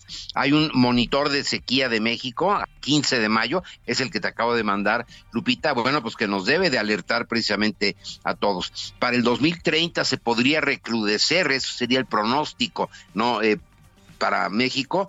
¿Y cómo nos podemos preparar? Bueno, pues básicamente ver exactamente en qué estamos desperdiciando el agua. He insistido con ustedes muchas veces en que tenemos que meterle mano al uso del agua en el campo. El 72%, esto es conservador, hay gente que piensa que es, eh, que ha calculado que es hasta el 76%, pero digamos, conservadoramente el 72% del agua en México se usa en una agricultura que tiene una eficiencia del 30% en el aprovechamiento del agua. Cualquier marciano nos diría, bueno, ¿y por qué estos andan en contra de las refresqueras y en contra de las cerveceras? Cuando tienen ahí una fuente de agua verdaderamente importante. ¿Cómo puede uno informarse acerca de la sequía que viene? Bueno, pues siendo un poquito racional y ver la fuente, ¿no? De dónde viene. No caer en eh, digamos, sensacionalismos, catastrofismos, pero sí tomar en cuenta qué podemos hacer cada uno de nosotros, sobre todo informándonos acerca de la sequía que viene. Esto es algo trascendente, importante, no lo podemos dejar al azar porque pues de ahí depende prácticamente el desarrollo, el progreso y el bienestar de los mexicanos. La sequía que viene es algo que deberíamos tener en la mente cada uno de nosotros, Sergio Lupita. Pues ojalá que entendamos y quienes toman las decisiones pues hagan algo y que todos contribuyamos químico porque si no esto se va a poner muy feo. Sí, no lo podemos dejar a ver, a ver qué hace el gobierno, a ver qué hacen los demás. Tenemos que informarnos, estar perfectamente eh, conscientes, ¿verdad?, de lo que esto significa, no caer en el canto de la sirena, ¿no?, de que no les voy a cobrar el agua y que no aumenten las tarifas. Eso es eh, tonterías, ¿verdad? Porque tenemos que pagar el agua en lo que vale y racionalizar verdaderamente su uso, porque México es un país seco y que no puede darse el lujo de desperdiciar el agua. Gracias, Químico. Buenos días. Al contrario, buenos días. Son las 8 de la mañana con 18 minutos. Vámonos con Mónica Reyes. Nos tiene más información. Adelante, Mónica. Así es, Lupita, Sergio, amigos del Heraldo Radio, ¿qué tal? ¿Cómo están? Esperemos que bien, yo los saludo con mucho gusto y les quiero recordar que el 24 de mayo se inauguró Fresco La Comer, ¿recuerdan? Bueno, pues ahí estuvimos presentes y observamos que tienen de todo y sobre todo con la calidad que merecemos, porque son productos con frescura, con variedad y todo lo que siempre hemos buscado. Yo les quiero decir que anduve recorriendo todos los pasillos, me la pasé viendo inclusive hasta decoraciones, las plantas, las flores, el pan, bueno, olía delicioso. Estuvimos en la cafetería, también en el área de comida, que también ahí me di mis gustos, ¿verdad? Culposos, pero bueno, siempre estuvimos muy contentos porque, ¿saben? Fresco la Comer que se ubica frente a Plaza Satélite está de lo mejor, maravillosa, tiene unos amplios pasillos que uno puede andar con los carritos muy bien, felices de la vida, comentando, platicando, eh, inclusive bebiendo, seleccionando, porque hay una gran variedad. Miren, simplemente un ejemplo de embutidos, como que, como jamón ibérico, salchichas alemanas, quesos franceses, españoles, todo seleccionado cuidadosamente. Además, saben, si ustedes son de las personas que, bueno, cuidan mucho la dieta, hay muchos productos orgánicos que son saludables, sin lactosa, sin gluten, y se puede elegir gran, gran variedad de estos productos porque realmente son superfoods. Entonces no hay pretexto, hay de todo para todos, ropa para caballeros, damas, bebés, zapatería, bueno, también a los hombres ya ves que les encanta la ferretería o también para todos los estudiantes lo que es la zona de papelería, la belleza, las mujeres cuántas veces no nos encanta estar viendo cosméticos, la farmacia, perfumería, el área de electrónica, inclusive hay unos muebles también muy bonitos para la cocina. En fin, ustedes van, llegan fácil aquí enfrente de Plaza Satélite, en Fresco La Comer, recuerden, Fresco La Comer, se estacionan o llegan por medio de transporte o llegan por medio de un taxi de aplicación, como ustedes quieran, pero miren, se van a sentir como en casa, realmente lo van a disfrutar, porque yo que he estado con mucho tiempo, bueno, me la paso increíble y salgo con todo lo necesario un poquito más. Y eso me encanta porque son productos de calidad. Entonces recuerden amigos del Heraldo Radio, Fresco La Comer. Descúbranla frente a Plaza Satélite. Es importante decirles también que es fresco.com.mx porque aquí la diferencia es Fresco La Comer. Ahora sí, regreso con ustedes de nueva cuenta. ¿Ustedes ya fueron? Lupita, Sergio. Gracias amigos. Bye. Mm, bueno, pero, pero por supuesto, y vamos a ir el lunes, ¿no? El lunes vamos a estar transmitiendo desde la Comer de, de, Colonia del Valle y vamos a pues a ver personalmente. La vamos a conocer personalmente en persona. Oye, se me antojó todo lo que estaba diciendo. Dije, ay, no, yo ahorita paso por un bolillito y ya con todo lo que nos mencionó, ya me hago una buena tortita. Oye, qué delicia, ¿no? De veras.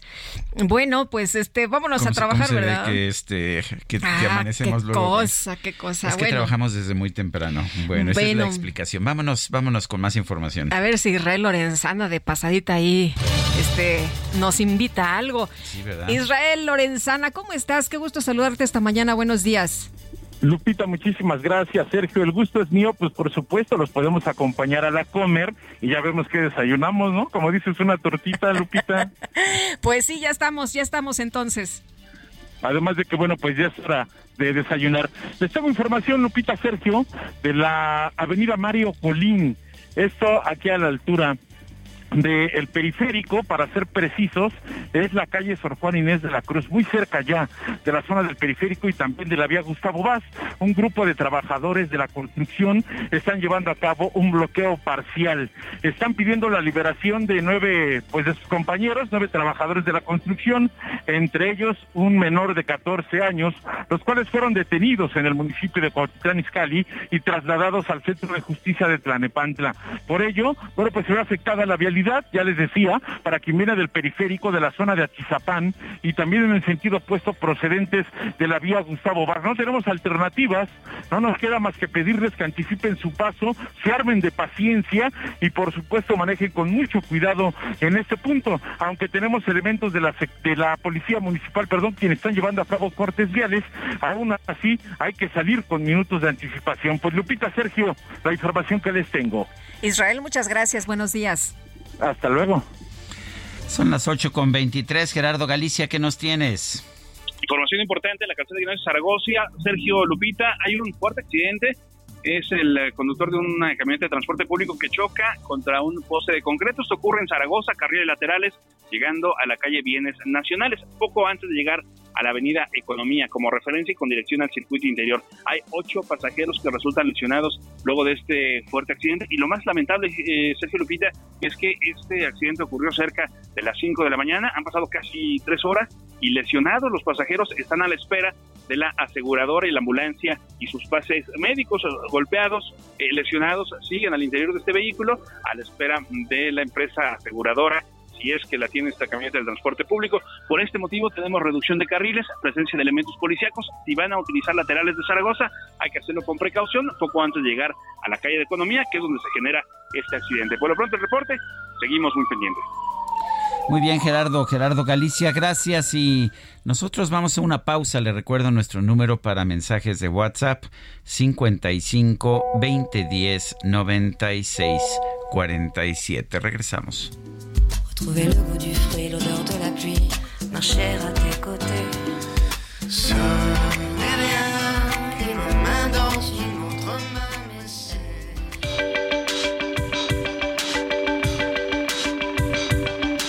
Sergio Sarmiento y Lupita Juárez quieren conocer tu opinión, tus comentarios o simplemente envía un saludo para ser más cálida esta mañana.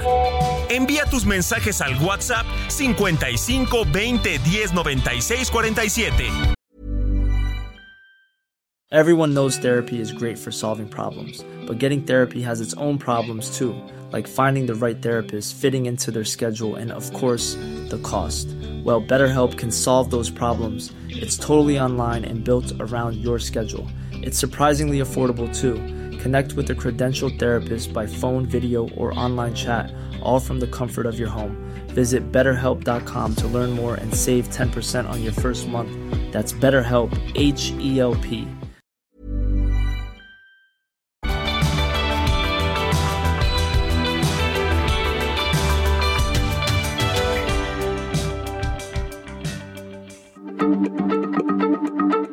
Heraldo Radio, la H se lee, se comparte, se ve y ahora también se escucha.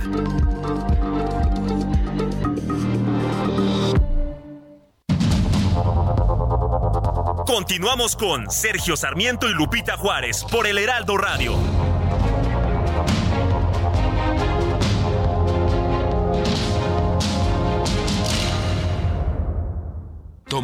Minuto y piensa en tu momento favorito. En tu graduación, por ejemplo. Ahora piensa en todas las empresas que se necesitan para hacerla posible. Las que rentan los salones, las que hacen la comida. Las empresas al comprar y vender entre sí generan economía para miles de familias. CIRT, Radio y Televisión Mexicanas. Voz de las empresas. Consejo de la Comunicación. Jaque Mate con Sergio Sarmiento.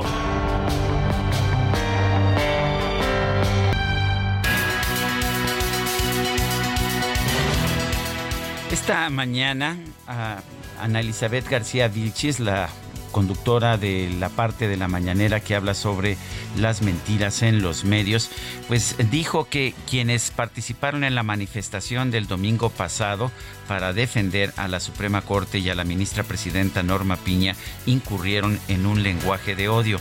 Lo curioso es que cuando vemos el lenguaje que se está utilizando para atacar de manera constante desde la propia mañanera de Palacio Nacional hasta por distintos funcionarios públicos a la ministra presidenta, solamente hay una manera de calificarlo. Se trata de discurso de odio. Yo estoy absolutamente convencido de que debemos evitar el discurso de odio. Como seres humanos debemos discutir los temas, los temas de fondo, debemos dejar de descalificarnos unos a otros. Pero quienes en este momento desde Palacio Nacional afirman que hay un discurso de odio de la oposición, pues son los primeros en asumir este discurso de odio para atacar a sus villanos favoritos. Y en este caso, la villana favorita, ya una vez que Lorenzo Córdoba no está en el INE, es la ministra presidenta Norma Piña. Y yo pienso que no se vale, no se vale el discurso de odio de ninguna, de ninguna de las dos partes. Yo soy Sergio Sarmiento y lo invito a reflexionar.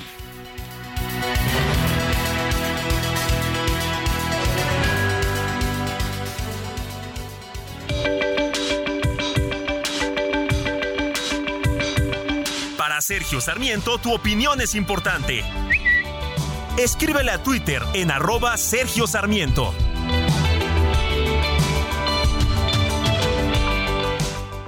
No te atrevas a decir que fue todo un sueño. Una sola mirada te basta matarme y mandarme al infierno.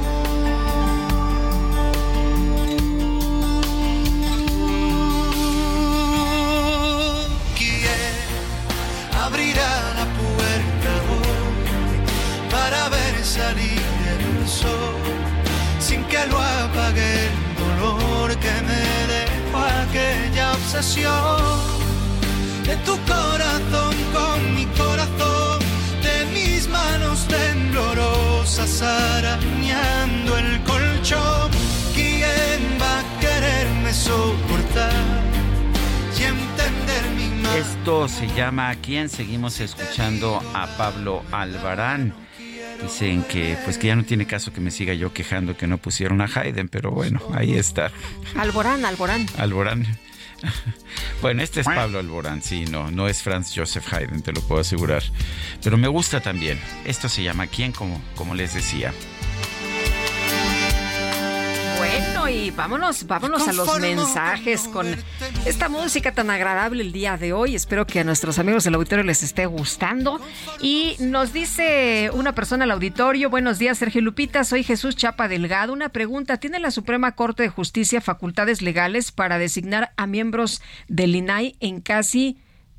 Es Ah, en en caso. caso, en caso de que el Senado de el- se siga negando a hacerlo, gracias, es lo que nos comenta. Yo creo que no tiene esas facultades. Yo, yo creo que solamente en la Constitución dice que tiene que ser, tienen que ser nombrados por ah, el presidente, o más bien seleccionados de una terna, eh, nombrados por el Senado y ratificados por el presidente de la República. Yo quiero aprovechar este momento para mandar un fuerte abrazo a la señora Hermila Sánchez. Eh, la verdad es ah, una persona a la que todos apreciamos, aunque no la conozcamos. Eh, la apreciamos mucho porque pues nos ha dado una de nuestras grandes y muy apreciadas y queridas colaboradoras, Itzel González. Eh, señora Hermila, queremos mucho a su hija y a usted también por, por, por supuesto que la queremos también. Sabemos que las cosas no han sido fáciles en estos últimos días. Te- reciba de nosotros, de este equipo, que somos un equipo eh, que trabajamos juntos y que no tenemos discurso de odio. eh, que lo Desde que acá hace- le echamos porras, señora, Muchísimas. le echamos mucho cariño, cariño. para que usted esté muy bien. Sabemos que todo va a salir a todo dar y desde acá reciba todo el cariño que estoy segura eso pues la va a poner de muy buenas esta mañana. Dice otra persona, hoy que estamos escuchando a Pablo Alborán, les cuento que es impresionante verlo al piano, toca increíble, Lucía Concepción. No, hombre, ese muchacho es un estuche, ¿no? Eh, de monerías, ya este, muy virtuoso lo que estamos eh, escuchando y sabiendo esta mañana de él. Oye, nos dice otra persona, eh, buenos días, todas las mañanas nos dice, todas las mañanitas los escucho. El presidente prometió muchas cosas que no ha cumplido. Acá donde vivo, en Iztapalapa, me ha tocado vivir por donde venden droga, pasan las patrullas, se hacen que no ven nada y bueno, pues así, así se la pasan, así se vive por acá, es lo que nos dice esta persona que nos pide no em, dar su nombre al aire. Son las 8 de la mañana con 37 minutos. Y bueno, pues vamos con más información. Mayeli Mariscal desde Jalisco, tienes información importante esta mañana. Te escuchamos. Buenos días. Así es, Lupita, Sergio, muy buenos días a todo el auditorio. Pues eh, la noche de este martes 30 de mayo, por más de 40 minutos, los habitantes del municipio de Teocaltiche vivieron momentos de terror, esto al enfrentarse grupos eh, presuntamente de la delincuencia organizada en la comunidad de San Nicolás y es que eh, se habla extraoficialmente de que quedaron al menos 15 vehículos incendiados, mismos que se usaron para realizar algunos bloqueos carreteros. También se localizaron estos objetos eh, llamados ponchallantas en las carreteras y bueno, a través de videos publicados en las redes sociales es como los vecinos de este municipio dieron cuenta de este enfrentamiento que inició alrededor de las siete de la noche el día de ayer y también, pues bueno, las autoridades acudieron al llamado de auxilio que realizaron los habitantes a la línea 911. Sin embargo, cuando llegaron, pues ya no los encontraron se habla extraoficialmente de un eh, uno de los civiles armados que murió en el lugar y también eh, extraoficialmente se habla de una persona detenida. Hasta estos momentos no se ha confirmado por parte de las autoridades. Y bueno, recordar que el gobernador Enrique Alfaro Ramírez, a través de sus redes sociales, informó desde el pasado lunes que se ausentaría eh, debido a que iba a atender un asunto personal. El día de hoy, este miércoles, estaría reincorporando a las labores ya como gobernador. Esperemos también qué es lo que menciona sobre estos hechos. En la zona de Teocaltiche de manera recurrente se han estado eh, pues realizando estos enfrentamientos y también en contra tanto de la Guardia Nacional como del Ejército quienes eh, pues ya se encuentran en esta zona reforzando la seguridad. Esa es la información hasta estos momentos. Bueno, pues está muy muy rudo el panorama Mayeli, muchas gracias, muy buenos días. Muy buenos días. Hasta luego. Ayer el Gabinete de Seguridad del Gobierno Federal compareció por primera vez ante la Comisión Bicameral del Congreso de la Unión. Eh, tenemos en la línea telefónica al senador Jorge Carlos Ramírez Marín, integrante de la Comisión Bicameral de Seguridad Nacional, senador por el PRI. Eh, senador Ramírez Marín, gracias por tomar nuestra llamada. Jorge, gracias por tomar esta llamada. Cuéntanos cómo estuvo esta, pues, esta comparecencia déjame en primer lugar sumar mi optimismo y todos los buenos deseos a doña Emilia. No tengo el placer de conocerla, pero vale la pena, como tú lo describiste hay que echarle todas las ganas del mundo y siempre hay razones para el optimismo. es que Estoy adelante, doña Emilia. Convencida. Muy bien, pues nuevamente saludos a, doña Ermila, sí, pero... A doña Ermila. Sí, cuéntanos entonces acerca Oye, de... primero sí te dejaron entrar porque creo que no querían dejar entrar a nadie, ¿no? Ni a los periodistas, ni a nadie, ni cámaras, ni nada. Bueno, yo creo que fuimos un poco estrictos con el, con el formato. Hay que decir primero que este formato lo diseñó el Congreso lo diseñó la comisión bicameral. Sí hubo recomendaciones por parte de las Fuerzas Armadas a través de la Secretaría de Gobernación de ciertos aspectos que tenían que cuidarse. Sí hay información relevante que por supuesto tiene que cuidarse porque pues es información que le encantaría poder tener organizada al crimen precisamente para pues le daría muchos elementos conocer detalles sobre el despliegue y detalles sobre el reclutamiento y detalles sobre las estrategias que se llevan a cabo con directamente algunos tipos de crimen, pero en términos generales, en primer lugar, solamente es un primer paso. Así es que en términos generales, yo creo que fue muy positivo. Este no es un acto voluntario, este es un mandato que incluimos en la Constitución cuando ampliamos el plazo que le dimos a las Fuerzas Armadas para actuar como policías. O sea, esto aquí es el cumplimiento de un proceso. Ellos van, informan, el Congreso ahora a través de la bicamaral analiza ese informe, llama a pedir más información. Seguiremos ahora, de acuerdo a lo planeado, con secretarios de seguridad pública, con gobernadores de ser necesario. Ampliaremos la información sobre, sobre Marina o sobre ejército según sea necesario o seguridad pública. Sigue este proceso de estudio. Después el dictamen. ¿Qué concluye la comisión bicamaral de toda la información que recibió? Ese, esa, esa conclusión, ese dictamen, se vota en cada una de las cámaras, en diputados y en senadores, y se le manda al Poder Ejecutivo con carácter de recomendaciones, para que al siguiente informe diga qué hizo con esas recomendaciones, cuáles cumplió, cuáles no, por qué no las cumplió en su caso, y de ahí se deriven pues las acciones consecuentes que recomiende el Congreso. Entonces, este es un acto de supervisión, es un acto de control que ejerce por fin el Congreso sobre... ¿Qué, preguntaron? ¿Cuáles fueron las, las preguntas? Eh, ¿Qué están haciendo? ¿Cómo va la estrategia? ¿Cuáles son los resultados de los operativos? Eh, ¿Nos puedes compartir algo de lo que se dijo? Ellos presentaron un informe eh, muy general. Yo creo que lo más relevante es conocer pues nuestro grado de debilidad, ¿no? Donde no tenemos para nada este, fuerzas de seguridad y es, un número bastante impresionante, donde estamos ahorita en un, una especie de semáforo donde la situación es crítica, donde la situación ha disminuido y donde no hay esa clase de, de crisis o esta clase de situación que implique que el ejército y la marina tengan que actuar como policías se habló mucho sobre la responsabilidad que se comparte con los estados y eso hay que reiterarlo, ¿no? Eh, estamos aquí supliendo la actuación de policías locales, esa es la parte no deseada, eso es lo que tenemos que cambiar. Lo deseable es que cada estado, cada entidad federativa tenga policías confiables. ¿Qué estamos haciendo para que podamos llegar a eso? Y ahí, pues, tendremos que ser más exigentes en la evaluación porque ese es el punto medular. Las cosas cambiarán cuando, ahora que describías tú lo que está pasando en Jalisco, pudiéramos saber que hay una fuerza de respuesta local y que solamente actúe el ejército como, como auxiliar y a petición directa de las autoridades del Estado. Eh, pero, eh, eh, senador, lo que estás diciendo yo, desde hace mucho tiempo se viene diciendo, lo que hay que fortalecer son las policías locales, las municipales y las estatales, pero parece que el actual gobierno le ha apostado todo a la Guardia Nacional. ¿Qué opinan ustedes? Yo creo que es, es tu afirmación es veraz.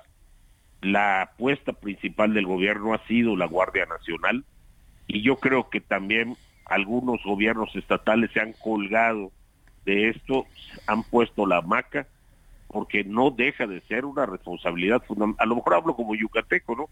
Pero no deja de ser una responsabilidad. a, Yucatán le ha ido muy bien en materia de seguridad eh, a, lo largo de los años. Eh, y, Hace mucho tiempo tomó decisiones el gobierno del Estado, la primera de ellas, convertir en prioritaria la seguridad, aun cuando no había tanto, comenzó con los retenes los viernes y sábados. Así comenzó este proceso de seguridad que, hoy podemos decir en Yucatán, afortunadamente se ha continuado. Pero mira, a mí me tocó esa decisión del gobernador Cervera Pacheco, era yo oficial mayor en aquel entonces, y fue criticadísimo. Oh, ¿por qué se están instalando retenes en las calles? Los sábados está interviniendo con las libertades, etcétera, etcétera. Se mantuvieron y eran inflexibles. Y fueron logrando su objetivo. La policía se hizo cercana a la gente. Alguna vez le preguntaron al secretario de Seguridad Pública en una evaluación qué era lo que necesitaba y él contestó gasolina, porque lo que no deja de hacer la policía es patrullar, patrullar, patrullar y esa es la clave, pero claro, tiene que ser una policía que no te dé miedo. una policía que sepas que puedes confiar en ellos. Y ese es un trabajo de educación con los ciudadanos y de educación con las propias policías. Hubo muchos datos, por ejemplo, con esto de, de la formación, ¿no? Eh, lo que se ha invertido en formación y capacitación y no dejas de pensar, como tú dices, pues eso es lo que debería invertirse en cada estado. ¿no? Claro. Pues yo quiero agradecerte como siempre, Jorge, Jorge Carlos Ramírez Marín, senador por el PRI, integrante de la Comisión Bicameral de Seguridad Nacional. Siempre es un placer conversar contigo. Te mando un fuerte Al contrario, Sergio, muchísimas gracias, Lupita, muchas gracias. Es solo un primer paso, Sergio. De ninguna manera las cosas van a cambiar a partir de ahora, por, por desgracia, ¿no? Pero es el primer paso. Gracias. Muy bien, gracias, buenos días. Bueno, y vámonos ahora con Mónica Reyes. Moni, adelante. Claro que sí, Lupita, Sergio, amigos del Heraldo Radio, qué gusto saludarlos. Activa tu potencial en Mary Kay. Si eres consultora de belleza independiente, aprovecha esta promoción. Adquiere tus productos Mary Kay y obtén tres meses sin intereses con tu tarjeta de crédito Citibanamex. Vigencia del 29 al 31 de mayo del 2023. Condiciones en citibanamex.com diagonal promociones. CAT promedio 83.4% sin IVA. Calculado el 17 de marzo del 2023. Vigente al 17 de septiembre del 2023. Muchas gracias. Regreso con ustedes, Lupita Sergio. Gracias, Mónica. Buenos días. Y bueno, este domingo se van a llevar a cabo elecciones para elegir a la próxima gobernadora del Estado de México. Tenemos en la línea telefónica a Sandra López Bringas. Ella es consejera electoral y presidenta de la Comisión de Organización del Instituto Electoral del Estado de México. Eh, señora consejera, gracias por conversar con nosotros y eh, ya tenemos todo listo para los comicios de este próximo domingo. Sí, claro que sí. Muchísimas gracias, Sergio Lupita, a su radio escuchas. Claro que ya todo está listo para que los más de 12 millones de mexiquenses que podrán votar en las urnas tengan una boleta eh, ubicada en la casilla de la que de acudir para poder votar por la gobernadora del Estado de México. Eh, consejera, cuéntenos cómo está la situación en estos momentos. ¿Ven ustedes algún foco rojo? ¿Está todo en orden? ¿Cómo ven eh, el panorama rumbo a la elección del domingo? Ahorita ya estamos preparados y listos para instalar más de 20.433 casillas junto con el Instituto Nacional Electoral. Ya la documentación y material electoral que se van a utilizar ya se está distribuyendo en todo el Estado de México y hasta el momento no tenemos algún enfoque respecto a que no se pueda llevar a cabo esta elección de manera pacífica y ordenada y en la que todas las ciudadanas y ciudadanos del Estado de México puedan ejercer este derecho de voto. Eh, ¿Va a haber voto electrónico? Eh, porque sé que allá en Coahuila hubo problemas con el voto electrónico. ¿Ustedes están tratando de hacer algún experimento de voto electrónico? Sí, bueno, en el caso del Estado de México, el Instituto Nacional Electoral decidió, determinó que se va a utilizar 164 urnas electrónicas en 20 distritos del Estado de México, que corresponden a 36 secciones electorales. El modelo de urna electrónica que estaremos ocupando son 100 que de un diseño específico que realizó el Instituto Nacional Electoral y 64 que se han utilizado por el Instituto Electoral de Participación Ciudadana del Estado de Jalisco.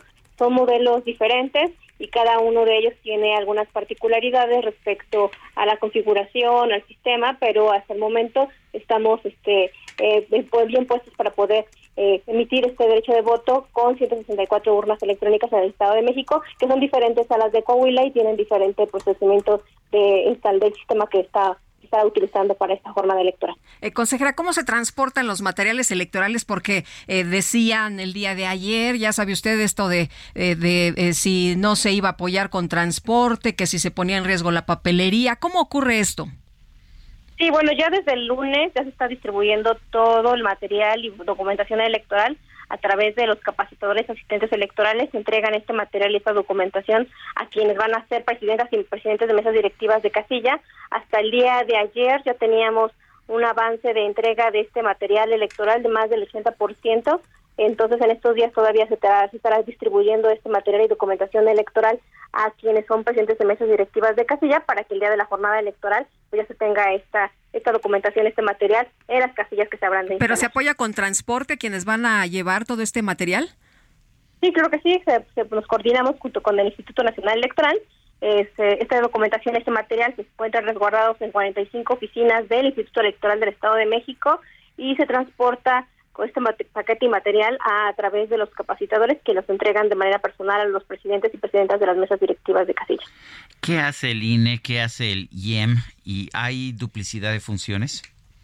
No, no hay duplicidad de funciones. Tenemos un sistema nacional electoral en donde existe una coordinación y una vinculación. En el caso del Instituto Nacional Electoral, él fue el encargado de instalar y de ubicar las mesas directivas de casillas, de capacitar a las ciudadanas y ciudadanos que habrán de estar instalados.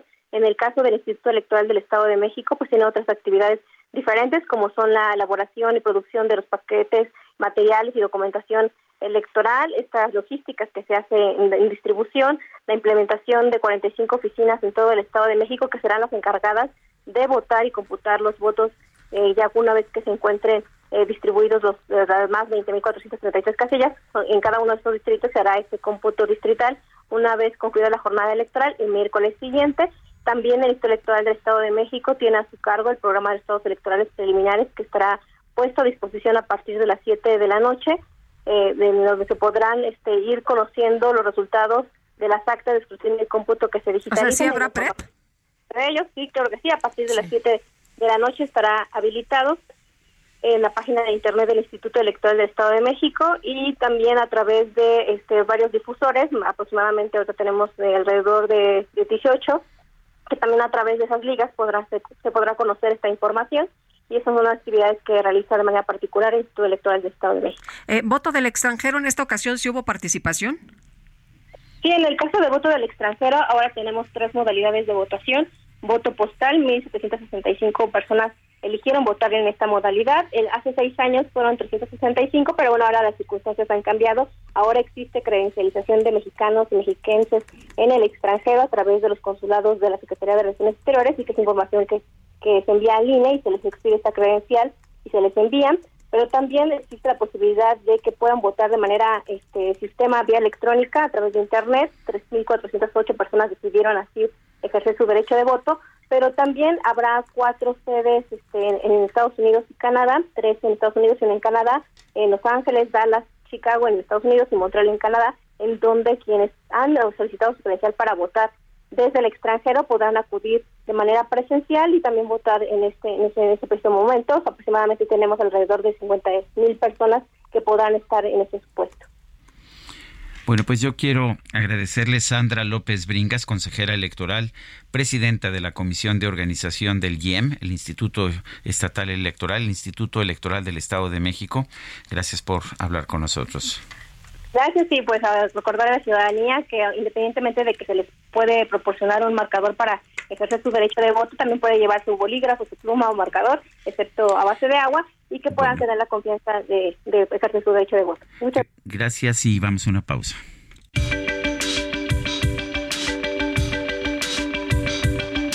Sergio Sarmiento y Lupita Juárez quieren conocer tu opinión, tus comentarios o simplemente envía un saludo para ser más cálida esta mañana. Envía tus mensajes al WhatsApp 55 20 10 96 47.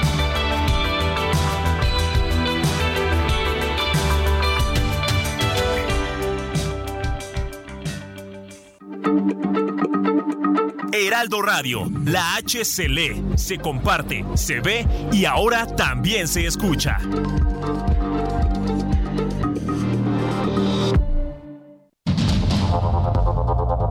Continuamos con Sergio Sarmiento y Lupita Juárez por el Heraldo Radio.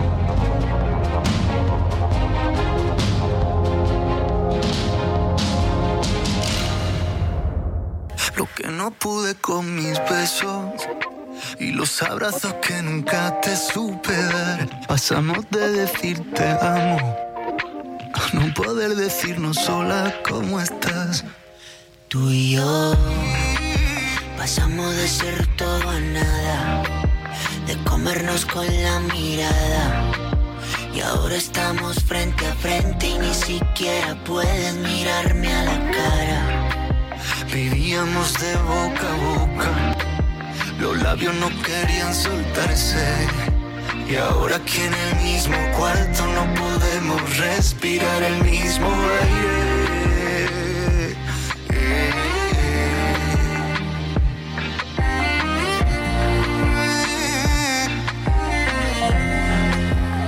Pues otra probadita de la música de Pablo Alborán, aquí lo acompaña Camilo. La canción se titula El mismo aire. Que nos comprometen y aunque no quiera perderte, te diría vete, pero el que se va soy yo. Ándale. Eso ya se puso ya se puso fuerte. Te diría, vete, pero el que se va soy yo. Bueno, oye, eh, fíjate que sobre la pregunta, y vámonos a los mensajes que nos hacían si la Suprema Corte de Justicia tiene facultades legales para designar a miembros del INAI en caso de que el Senado no lo haga, eh, nos eh, confirman que no, la Corte puede resolver, eso sí, la controversia que interpuso el INAI por omisión legislativa y ordenarle al Senado. Que es lo que está haciendo, pero la Constitución eh, lo que dice es establece una forma para elegir a los a los comisionados del INAI y está muy claro. Esta forma es establece una terna eh, y esta de esta terna se elige a, un, a una persona y tiene que ratificar el presidente. Recordemos que en una ocasión este el presidente ya vetó. Ya vetó.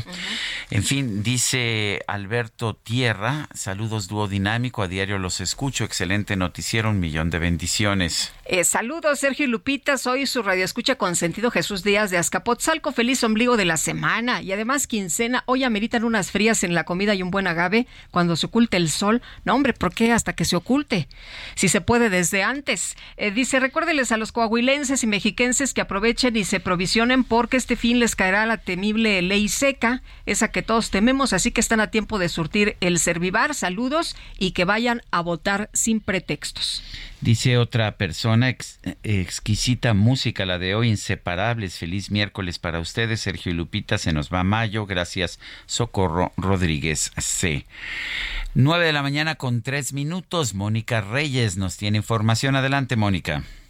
Así es, muy buenos días, Lupita, Sergio, ¿cómo están? Qué gusto saludarlos. Amigos, cuando lees, ¿te cansas? ¿Te duele la cabeza, te da sueño, relees la información, no comprendes, no aprendes bien y pierdes tiempo? Llegó el momento de decir adiós a todos estos problemas de lectura. Las técnicas de Sí Leo te ayudan a leer 10 veces más rápido con total comprensión y excelente retención, garantizado por escrito. Optimiza tus jornadas de estudio y sé más eficaz en tu trabajo. Esta capacitación dura cuatro meses y es para toda persona mayor de nueve años que quiera mejorar su lectura. Sileo te regala una clase muestra para que conozcas cómo funciona nuestra técnica y la Fundación México Lee te da una beca de hasta 50% de descuento. Así es que regístrate, haz una llamada y cuelga o envía WhatsApp con la frase gane una beca al 5555 00 2696 5555 00 2696 y obtendrás 50% de descuento en toda la capacitación más una clase muestra. Lee correos, artículos, archivos, reportajes, fichas técnicas, periódicos, libros y mucho más con nuestra técnica. Lectura rápida a tu alcance a través de la beca de la Fundación México Lee, haciendo una llamada perdida o enviando un WhatsApp al 5555 002696 5555 002696. En Sileo, tu futuro es primero. Solicita tu beca al 5555 00 2696. Regreso con ustedes, Lupita Sergio. Muchas gracias. Bueno, muchas gracias a ti, Mónica, Mónica Reyes. Bueno, y la organización eh, Salud Justa pidió al Poder Judicial que homologue los criterios para resolver amparos contra las restricciones en el comercio y consumo de cigarros, así como su publicidad y promoción. Maximiliano Cárdenas es coordinador jurídico en Salud Justa MX. ¿Cómo estás, Maximiliano? Qué gusto saludarte. Buenos días. Hola, buenos días. Muchísimas gracias por el espacio. Oye, Aquí estamos a las órdenes. Pues cuéntanos qué ha dicho el Poder Judicial sobre esta petición. Eh, pues es muy relevante reconocer que se está viviendo actualmente en el país. Y recientemente se publicaron las reformas al reglamento de la Ley General de Control de Tabaco y a raíz de la publicación en diciembre del año pasado y su entrada en vigor el 15 de enero, pues se han presentado alrededor de 2.500 amparos por parte de la industria en contra del reglamento. El, ¿cuál, ¿Cuál es la queja que tienen ustedes sobre estas decisiones eh, de los jueces? Pues esencialmente lo que estamos observando de, de un monitoreo que hemos realizado es que no hay criterios uniformes. Si bien algo bien interesante que hemos encontrado es que la mayoría de estos amparos no han procedido y se han sobreseído, sí encontramos algunos amparos, sobre todo en donde se ha otorgado las suspensiones, eh, las suspensiones provisionales o definitivas dentro del amparo. Es importante esto porque se ha privilegiado eh, algunos argumentos de la industria respecto a afectación a la libertad de comercio sobre el derecho a la salud de las personas. ¿De qué sirve homologar los criterios para resolver los amparos? Es muy relevante toda vez que ante el, el gran número de amparos y sobre todo que están distribuidos a lo largo del país. De hecho, podemos identificar que solamente en Ciudad de México se, se concentran 870 amparos, no obstante, en algunos otros estados de la República superan el ciento de amparos, pues es importante generar criterios homologados para que los jueces en, en Nuevo León no, no, no resuelvan de manera diferente a la Ciudad de México o a otras ciudades. Caso, por ejemplo, en el caso de las cadenas comerciales como Oxxo y 7-Eleven, en algunos estados se les otorgaron una suspensión provisional y en otras cadenas, por ejemplo Querétaro, eh, conforme al derecho a la salud de las personas, se negó esta suspensión provisional. Eh, a su juicio, ¿cuál, de, ¿cuál debería ser el criterio que debería prevalecer? Pues es muy importante reconocer la, la afectación que tienen los productos de tabaco a la salud. Eh, anualmente en México, eh, pues diariamente mueren más de 170 personas diariamente por enfermedades relacionadas al consumo del tabaco. Esta afectación a la salud es muy relevante reconocerla en las restricciones que se generan en el reglamento. Eh, ¿Habría que prohibir el tabaco? Eh, lo importante son las restricciones al, al consumo. Tanto la Ley General de Control del Tabaco como su reglamento, en sus reformas establece dos consideraciones muy importantes. Uno, los espacios 100% libres de humo y de, de, emisiones. Y dos, la prohibición total de publicidad, eh, patrocinio y promoción de los productos de tabaco. Estas dos restricciones son fundamentales para evitar, sobre todo, que jóvenes caigan en el vicio de tabaco. Actualmente, más de un millón de adolescentes consume tabaco afectando O sea, si esconde, si escondes un, una cajetilla de cigarros, ¿significa que ya nadie va a fumar? Eh, no, la, la, la decisión de, de, las personas es libre. A final de cuentas, las personas tienen que tomar una decisión de consumo responsable respecto de los productos que consumen. No obstante, eh, sí es importante establecer ciertas restricciones para que personas menores de edad no tengan esta tentación o este acceso a este tipo de productos. Bueno, y, y, y aquí además lo que usted nos está diciendo es que pues cada tribunal está de, decidiendo de forma diferente, que no hay un solo criterio.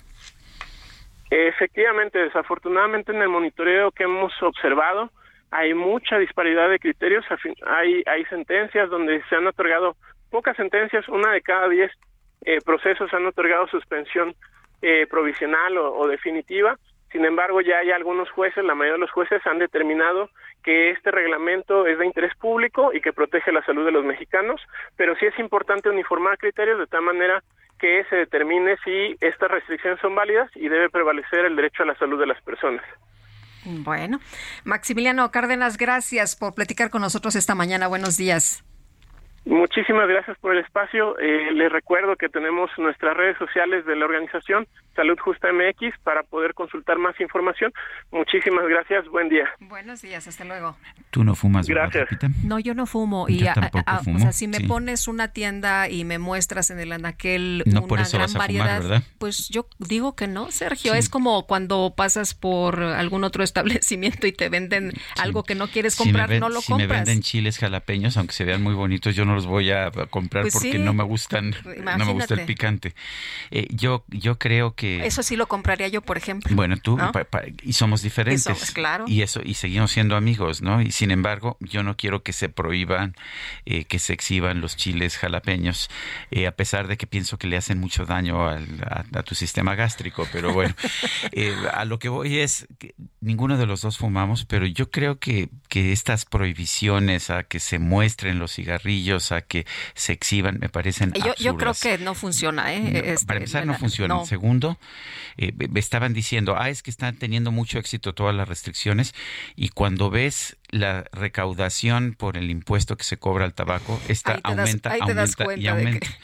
De que, esto no es verdad. Pero, en fin, usted que nos está escuchando y que acaba de escuchar a puede tener su posición, Sí, claro, cuéntenos, comparta. Ahora sí que comparte, comparte. 55 20 10 96 47. Oye, ya nos viene casi atropellando la micro deportiva. Dice que, que nos estamos tardando mucho aquí discutiendo estos temas banales porque hay muchísima información deportiva. Por fin buenas noticias, extra. ¿Qué tenemos, Ramírez? ¿Qué tenemos? La micro deportiva. Me están dando ganas de bailar un función bien loco.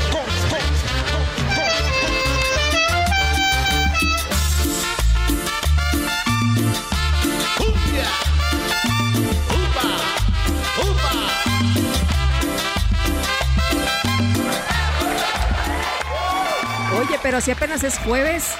Apenas es, no, todavía no es jueves, Ah, es miércoles. Ah, digo, pero apenas es miércoles. No, bueno, ya te estás adelantando, mi querida Guadalupe, Ah, pero yo bueno. que pensé que era jueves. No, todavía, todavía falta. Digo, la pachanga todavía está lejos. Este, sí, pues, digo, porque bueno, a la hora que nos levantamos nosotros todos los días está difícil, pero bueno, tú sabes que Julio Romero, donde dicen pachanga, ahí está. Julio Romero, ¿qué nos tienes esta mañana? Buen día.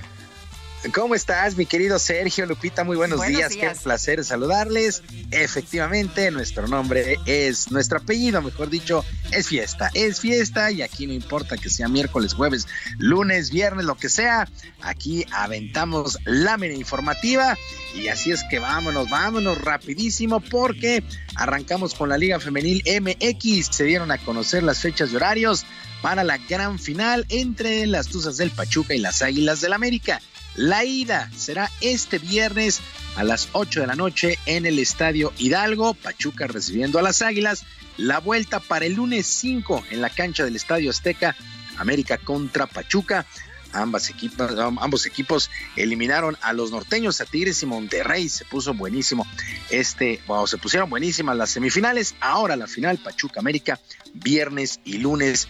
Mientras tanto, la comisión disciplinaria de la Femex Food dio a conocer que el equipo de las Chivas recibió una multa económica luego de los actos de violencia que se dieron durante el duelo de vuelta de la final del clausura contra los Tigres. Además, sus grupos de animación fueron sancionados con un juego que no podrán ingresar al estadio. Bueno, se supone que ya no podían ingresar al estadio. Bueno, va, varios pseudoaficionados apedrearon el autobús del conjunto regiomontano a su llegada al inmueble. Así es que Chivas, Chivas recibe una multa económica, varios, varios brotes de violencia se dieron en este compromiso. Bueno, y el día de hoy, a la una de la tarde, tiempo en la Ciudad de México, el Sevilla se estará midiendo a la Roma por la final de la Europa League en la Puskas Arena allá en Budapest. La Roma disputará su segunda final en esta, en esta competencia después de perder en 1991 ante el Inter. Por su parte, el Sevilla llega a una final por séptima ocasión y la ilusión es como la primera vez, señaló el zaguero y uno de los líderes de este equipo del Sevilla, Jesús Navas. Pues algo único, algo especial, algo increíble. Yo que soy de Sevilla, de, de pequeño, pues conseguir un título, llegar a una final es, es lo más grande para mí. Y, y bueno, sobre todo consejo la ilusión y las ganas de, de ante una nueva oportunidad de hacer algo histórico para Sevilla y, y seguir creciendo como lo estamos haciendo.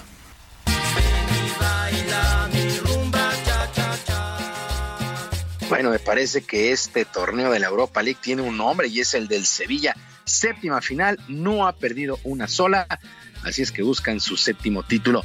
También el día de hoy arranca la final de la Liga de Campeones de la CONCACAF con los Esmeraldas de León recibiendo a Los Ángeles FC a las 20 horas en el No Camp allá en la ciudad de León. El equipo de el busca recuperar el título para el fútbol mexicano, ya que en su edición anterior los Pumas cayeron ante el Seattle, Solder- ante el Seattle Saunders. Al respecto habla Nicolás Larcamón, técnico de los Esmeraldas. Nosotros, eh, desde el momento que somos parte de la liga, siempre que, nos toca salir del país eh, en este caso iniciamos de local, pero estamos compitiendo contra un equipo de otro país, eh, siempre sentimos esa, esa, responsabilidad, no solamente hoy que estamos en, la, en el partido decisivo, sino desde el inicio del torneo siempre nos, nos, nos comprometimos con, con, poner en alto a, a, al fútbol mexicano.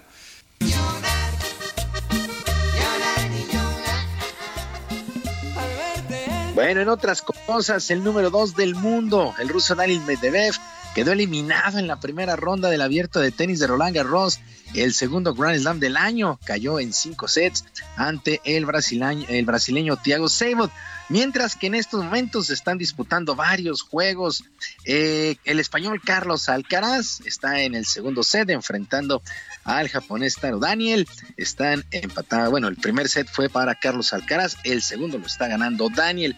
Mientras que Stanilas Wawrinka está en un quinto set, en un quinto set con el australiano Tanasi Kokinakis. Juegazo, juegazo el que se está dando.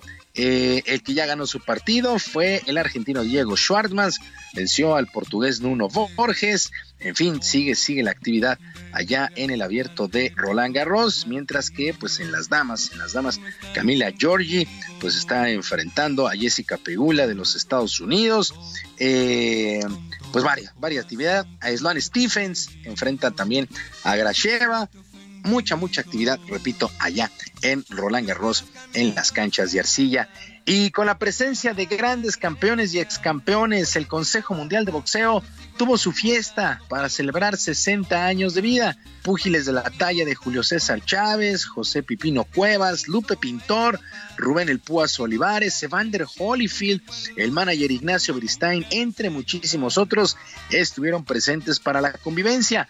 Mauricio Sulaimán, presidente del organismo, se dijo agradecido con la presencia de muchos invitados que coinciden en que el trabajo no se detiene de cara al futuro. Muchas peleas, eh, traer tecnología a, todo lo que eh, se hace día a día, tener eh, una cantidad importante de, de, gente que quiere colaborar y ayudar y poner atención en el amateur para que siga el semillero dando para el profesional.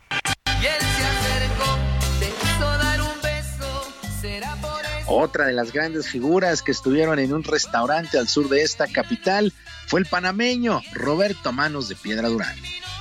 No solamente para mí, para el mundo entero, que es lo máximo que tenemos en la vida, porque gracias a ellos nos hemos dado la oportunidad de hacernos campeón y de tener un poquito de dinero. Gracias al Consejo Mundial y gracias a Mauricio Sulemán, padre y hijo también.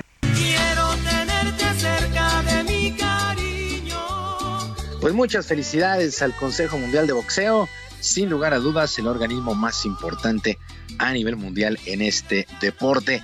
Y el pitcher mexicano Giovanni Gallegos logró su séptimo salvamento de la temporada en el béisbol de las grandes ligas con los Cardenales de San Luis que vencieron apuradamente dos carreras por una a los Reales de Kansas City. Gallegos trabajó por espacio de una entrada, le conectaron dos hits, le hicieron una carrera, ponchó un enemigo, no regaló base por bolas. Los Cachorros de Chicago vencieron dos carreras por una a las Mantarrayas de Tampa Bay. En este duelo el mexicano Randy Rosarena de 3-1, Isaac Paredes de 4 nada con el equipo de Tampa Bay. En otros resultados, Cincinnati 9 por 8 sobre las Medias Rojas de Boston. Los Yankees apalearon 10 carreras por 2 a los Marineros de Seattle. Es lo que destacó en la jornada en las grandes ligas.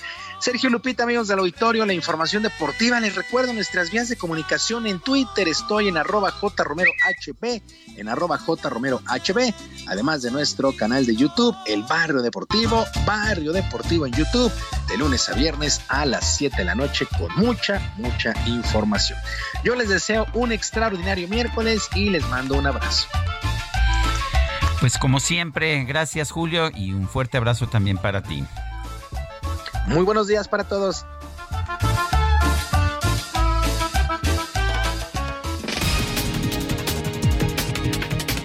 Y vamos a un resumen de la información. El presidente Andrés Manuel López Obrador calificó como muy buena la reunión que sostuvo ayer con la asesora de Seguridad Nacional de los Estados Unidos, Elizabeth Sherwood Randall. Indicó que el encuentro se centró en el tema migratorio. Hemos llevado a cabo estas reuniones. Ayer tratamos el tema migratorio.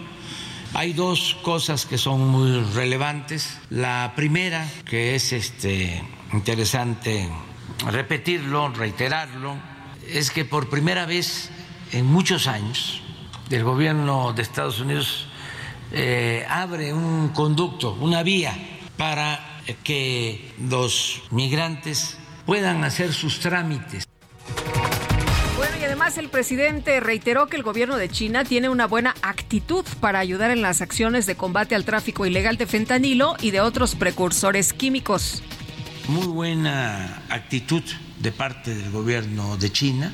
Ustedes saben que nosotros hemos estado solicitando al gobierno de China colaboración porque la materia prima del fentanilo y otros precursores vienen de Asia, vamos a decir. No, vamos a decir China, de Asia. Entonces, no solo a China, sino a Corea del Sur, a otros países, vamos a pedir que nos informen, que nos este, informen de quiénes adquieren estos químicos la Suprema Corte de Justicia anuló por vicios de procedimiento la ley de videovigilancia de Morelos. Esta permitía crear un sistema estatal para controlar las cámaras de vigilancia operadas por agencias de seguridad pública y por empresas privadas. Al inaugurar una cumbre de mandatarios de Sudamérica, el presidente de Brasil, Luis Ignacio Lula da Silva, llamó a impulsar una mayor integración económica, cultural y social en la región. La Fiscalía de Guatemala pidió una condena de 40 años de cárcel para José Rubén Zamora, dueño del periódico, del diario El Periódico. Este periódico ha sido crítico del gobierno del presidente Alejandro Yamatei. Se le acusa de lavado de dinero. Él dice que pues, se le está encarcelando por haber sido crítico del gobierno. Y el gobierno de Corea del Norte informó que no tuvo éxito en su intento de poner en órbita su primer satélite de vigilancia. Sin embargo, advirtió que ya trabaja para realizar un segundo lanzamiento.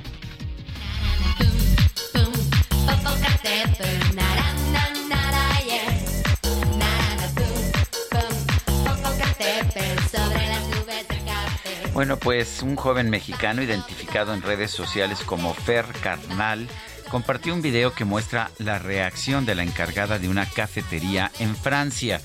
Le dijo que su nombre era Popocatépetl para que lo escribiera en su vaso y lo llamara cuando la bebida estuviera lista. A pesar de que le costó mucho trabajo, la muchacha aceptó decir ese nombre en voz alta. Popoca T P A T L. Yes, it's important for me for when you scream my name. Popocatépetl, please. Thank you so much. Please. Popocatépetl. Popocatépetl. Thank you so much. I know, I know it's hard, but thank you. Thank you. Adiós. Después llegó su, su amiga Iztaxihuatl. Qué, qué, simpático ese Fer, ¿no? Qué ingenioso, la verdad. Oye, ¿cómo le dice?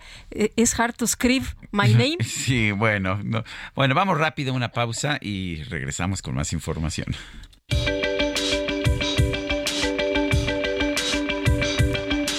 Sergio Sarmiento y Lupita Juárez quieren conocer tu opinión, tus comentarios o simplemente envía un saludo para ser más cálida esta mañana.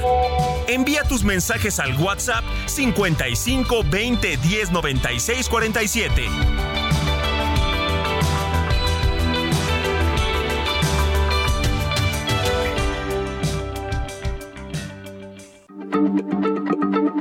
Heraldo Radio. La H se lee, se comparte, se ve y ahora también se escucha.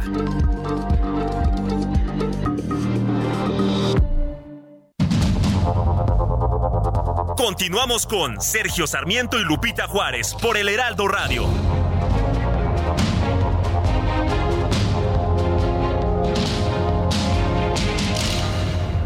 Gastrolab. Historia, recetas, materia prima y un sinfín de cosas que a todos nos interesan.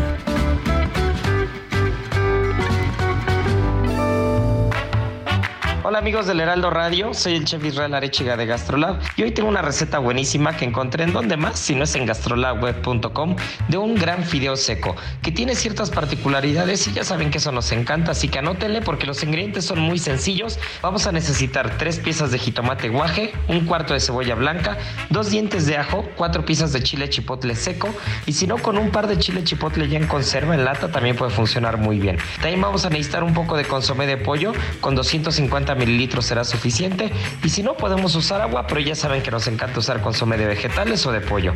Después una bolsa de fideo y aquí viene la primera particularidad. Si ustedes quieren usar algún fideo más delgadito, pueden encontrar el capelli, capellini o fideo cabello de ángel que va a ir muy muy bien y sobre todo tiene una vista muy diferente. También vamos a necesitar queso fresco que si encuentran queso de ocosingo o pueden encontrar algún queso diferente incluso con queso parmillano rellano puede funcionar muy bien. El resto de los ingredientes y el procedimiento ya saben que en Gastrolab labweb.com no hay fallo. Descubre el soporte ideal para un sueño saludable toda la noche. Te mereces un Cuando solíamos mirarnos para desanudar el lazo. Antes besábamos despacio y ahora miramos buscando espacio.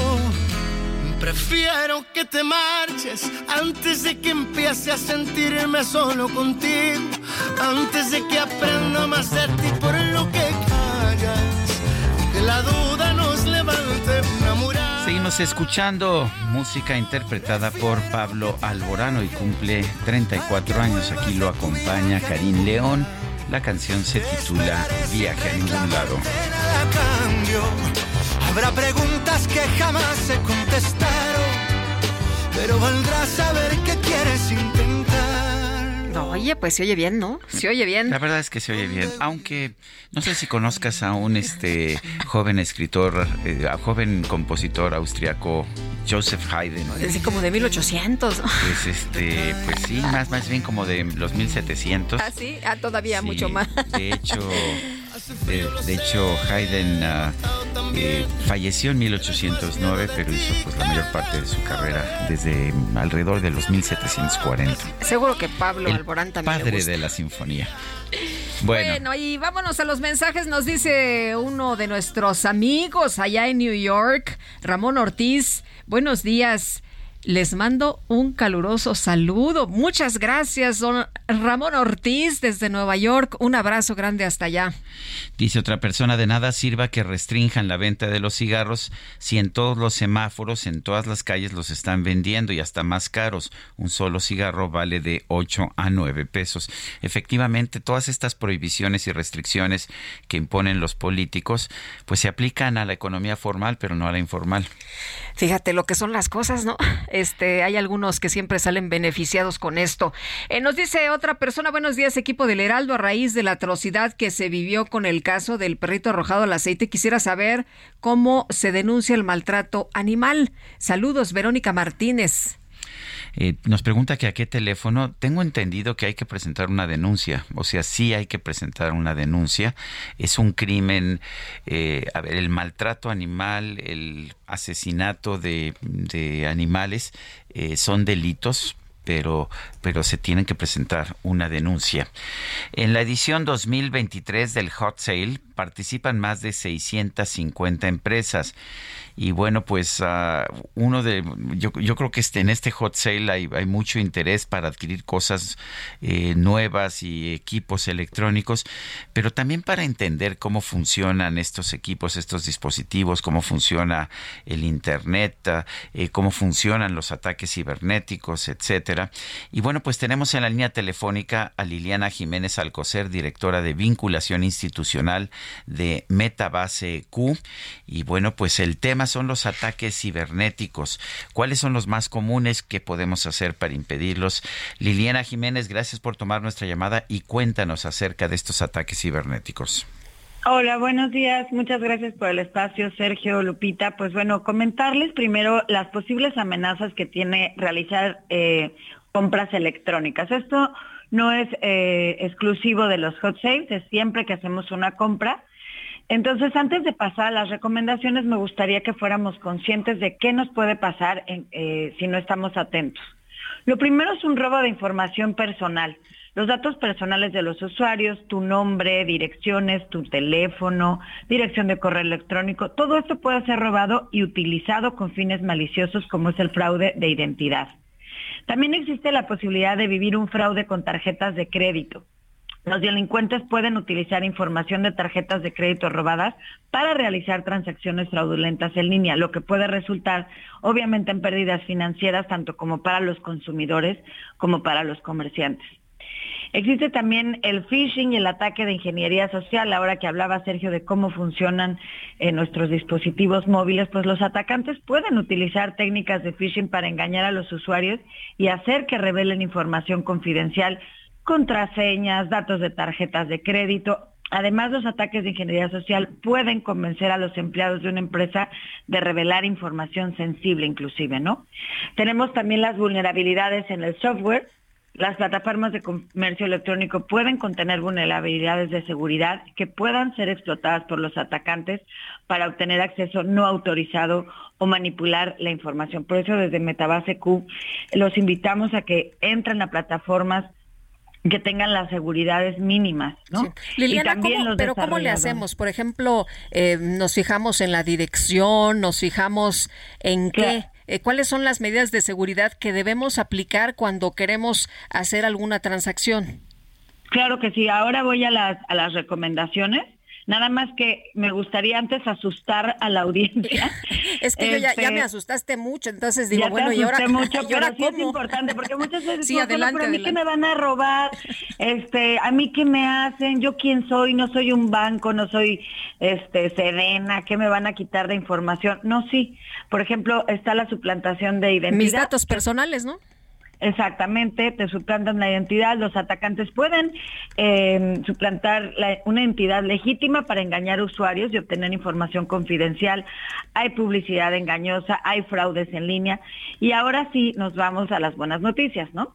Que esto tiene solución, es una cuestión de poner atención y tomar medidas previas que es algo que siempre proponemos desde Metabase Q, fomentando una comunidad consciente en ciberseguridad. Lo primero es comprar en sitios web confiables, de confianza, reconocidos para realizar compras. Hay que leer las reseñas y comentarios, Lupita. Muchas veces estamos ahí como en, en la prisa de la compra o en la emoción y no nos detenemos a ver la reputación del sitio, qué reseñas y comentarios dan otros usuarios. Podemos irnos a buscar referencias de este sitio fuera del mismo, ¿no? Hacer una búsqueda. Hay que evitar eh, estas ofertas que llamamos demasiado buenas para ser verdad, sobre todo en redes sociales. Estas ofertas pueden ser una estafa, entonces hay que tener cuidado. Utilizar métodos de pago seguro, esto es muy importante. Hay que optar por eh, métodos como tarjetas de crédito, de ser posible utilizar tarjetas virtuales, que en cualquier caso podamos apagarla o eliminarla, ¿no? Creo que muy pocos de nosotros eh, conocíamos cuáles son, eh, con qué cuenta nuestro producto crediticio respecto a la protección adicional contra fraude o cargos no reconocidos. Nosotros sabemos si nuestra tarjeta nos protege, cómo nos protege, en qué consiste. Hay que tener esto bien claro antes de utilizarla en estos medios para evitar que seamos eh, más vulnerables de lo que ya podríamos ser, ¿no? Eh, después, pues no compartir información confidencial y necesaria. Ahí es un poco seguir nuestra intuición, ¿no? De, a ver, me están pidiendo información que no son los datos básicos, esta información, ¿por qué puede ser relevante para la compra? Entonces, desconfiar, eh, porque ahí pues podemos dar información personal o financiera más allá de lo necesario. Otra cuestión importante es que nuestros dispositivos estén seguros. Esto siempre, ¿no? Pero aquí reforzar más este cuidado. Tanto nuestras computadoras como nuestro celular que tengan un software antivirus, que tengan las actualizaciones correspondientes de seguridad. Hay que verificar las políticas de privacidad y devoluciones. Yo creo que esto es algo que hacemos poquísimo y que es muy importante antes de comprar, leer detenidamente las políticas de privacidad y devoluciones que tiene el sitio eh, de Internet donde estamos comprando. Hay que asegurarnos cómo se van a manejar nuestros datos personales. Como que siempre ponemos aviso de privacidad, sí, aceptar, ¿dónde está el cuadrito? Vámonos, lo que sigue. Y no, hay que entender cómo se manejan nuestros datos personales, qué opciones tenemos en caso de necesitar devolver un producto, ¿no? Em, otra cosa que hemos dejado de hacer en nuestro cotidiano, ya no en el espacio digital, es guardar nuestros recibos de compra. ¿Están de acuerdo, Sergio Lupita, que cuando te dan ya un ticket, lo haces bolita, lo tiras, hasta le decimos, no, no es necesario, gracias a Dios. Y no, en el caso de las compras por internet, sí es importante guardar los recibos, confirma las confirmaciones de pedido, cualquier comunicación relevante que tengamos con el con el vendedor será útil en caso de que surja un problema con nuestra compra. Y bueno, finalmente eh, no comprar sitios en reciente creación, que estén en construcción, eh, por ahí una red social que nos esté vendiendo algo, puede que ninguno de ellos tenga una garantía eh, e incluso pueda tratarse de un fraude. Entonces, más o menos estas son un poco las recomendaciones que hacemos. Estas, em, estos datos de las amenazas de e-commerce, de comercio electrónico, no son menores. Em, quiero compartirles que un estudio que hizo la Asociación de Internet Mexicana nos arroja que el 22% de los internautas en México han sido víctimas de alguna vulneración de seguridad y el 20.2 de los internautas ha sido víctima de phishing, el 8.1 de ransomware.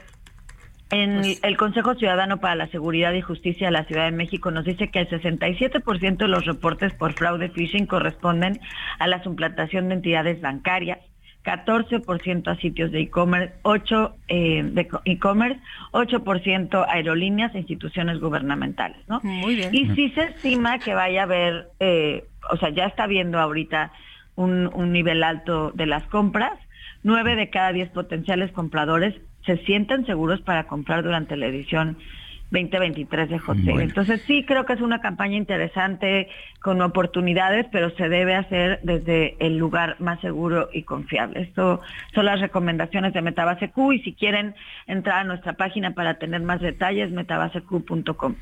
Gracias Liliana Jiménez Alcocer. Adelante Lupita. Bueno, vamos a platicar con Javier de la Calle, director general de Nacional Monte de Piedad. Javier, ¿cómo estás? Buenos días.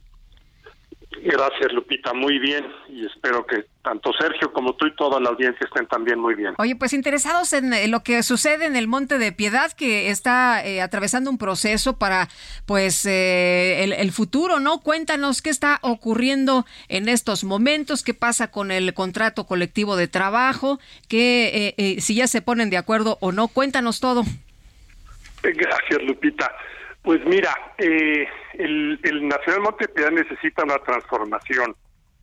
Eh, es una institución, como sabes, es una institución asistencial privada que tiene ya casi 250 años de, existir y de ayudar a quien más lo necesita, particularmente a través del préstamo prendario, pero también lo hacemos como institución donante con una parte relativamente pequeña de los de los remanentes que tenemos con la operación y ayudamos así también a, muchas instituciones que impactan en la vida de millones de mexicanos. Y es una institución que eh, ha sabido en el pasado transformarse, una institución que tiene esta antigüedad, es evidente que eh, eh, vamos que debe de estarse adaptando no solamente al momento en que vive, sino preparándose para lo que para el México que viene.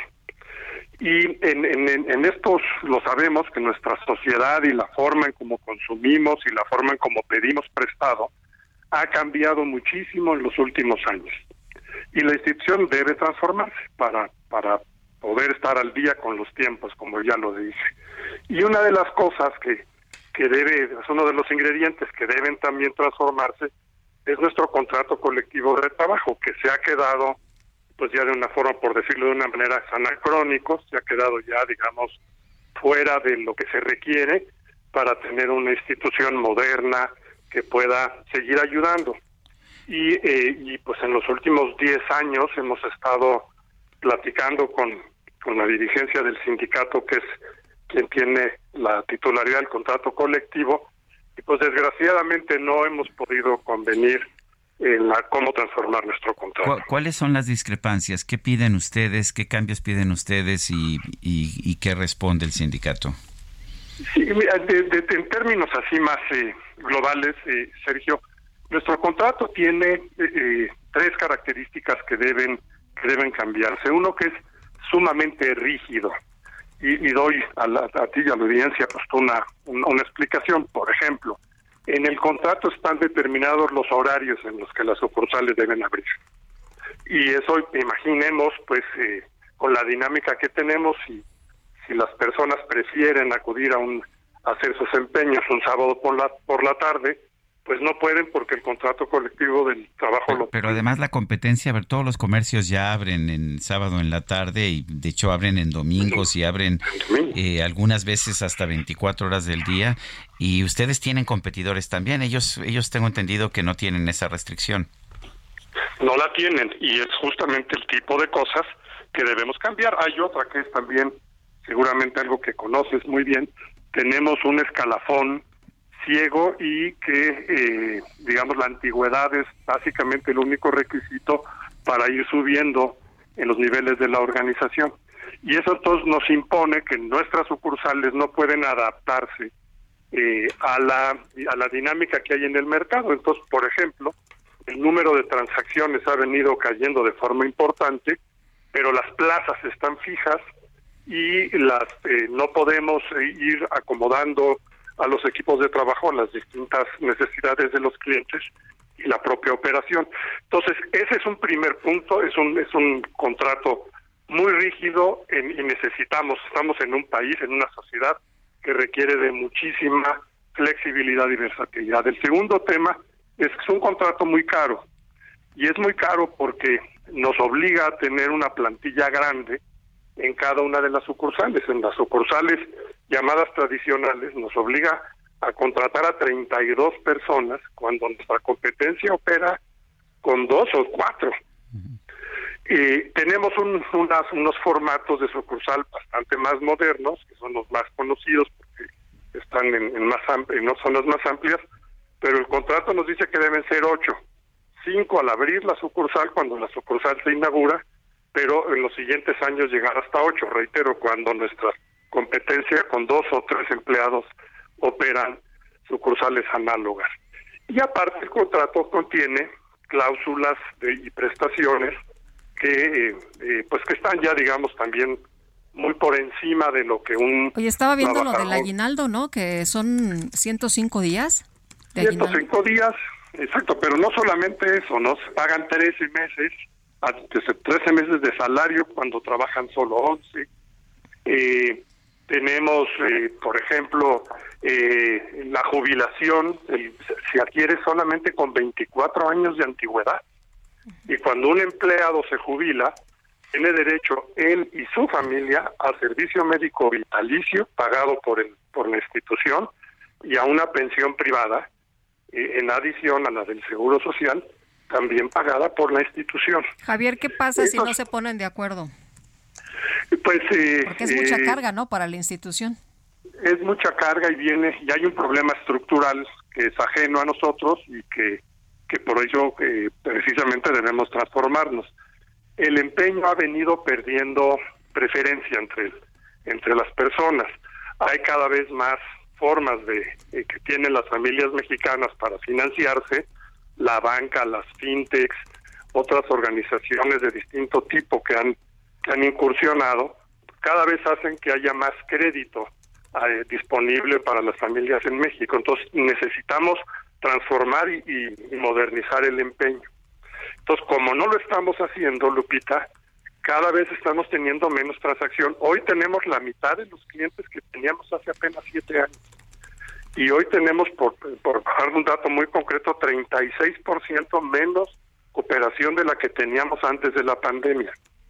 Entonces ya te podrás imaginar lo que ocurrirá cuando tienes los ingresos para abajo y estos estos costos del contrato. Pero hay otra situación, lo que nos puede poner francamente en, en, términos de una quiebra en los siguientes años, es que hoy tenemos eh, 2.400 empleados sindicalizados y 900 jubilados, es decir, en total eh, tenemos que, que sufragarle a 3.300 familias en México, tienen ingresos que dependen mayoritariamente del monte.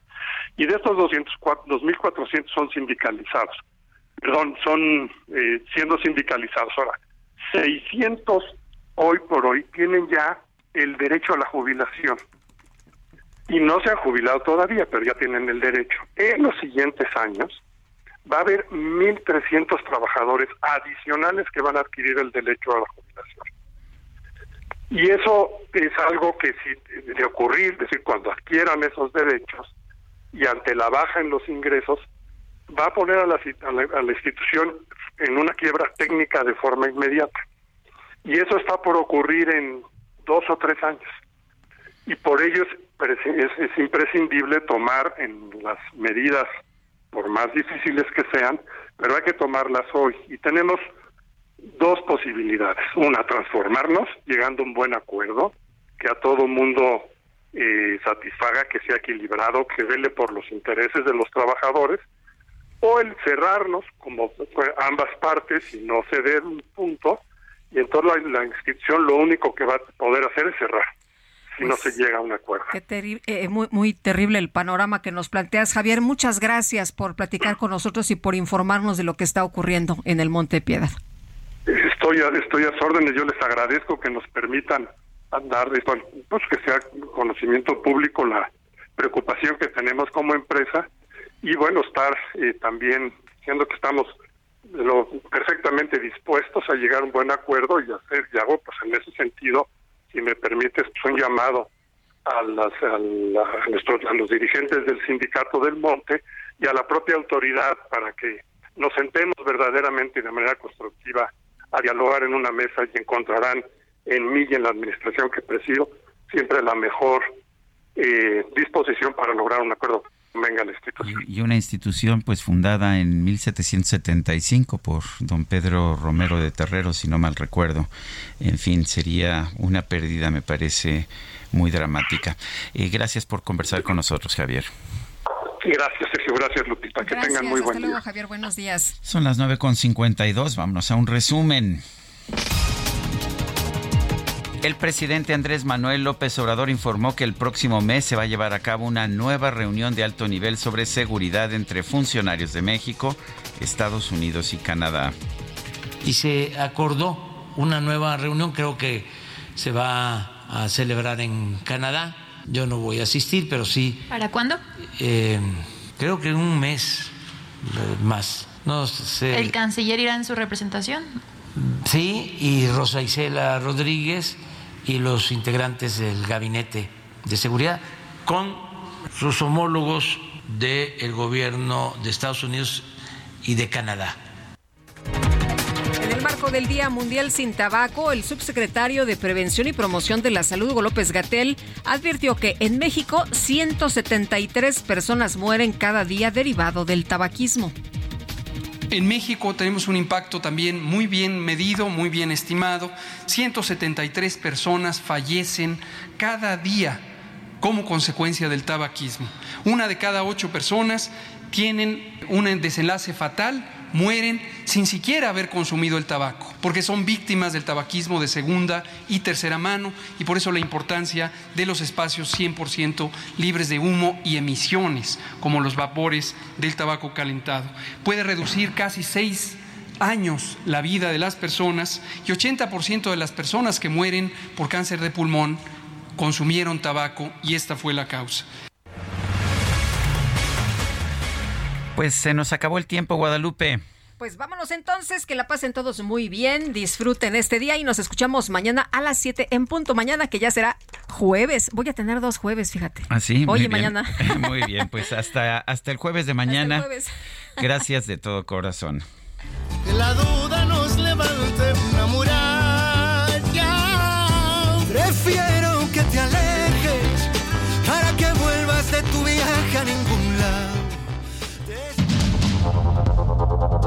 Heraldo Media Group presentó Sergio Sarmiento y Lupita Juárez.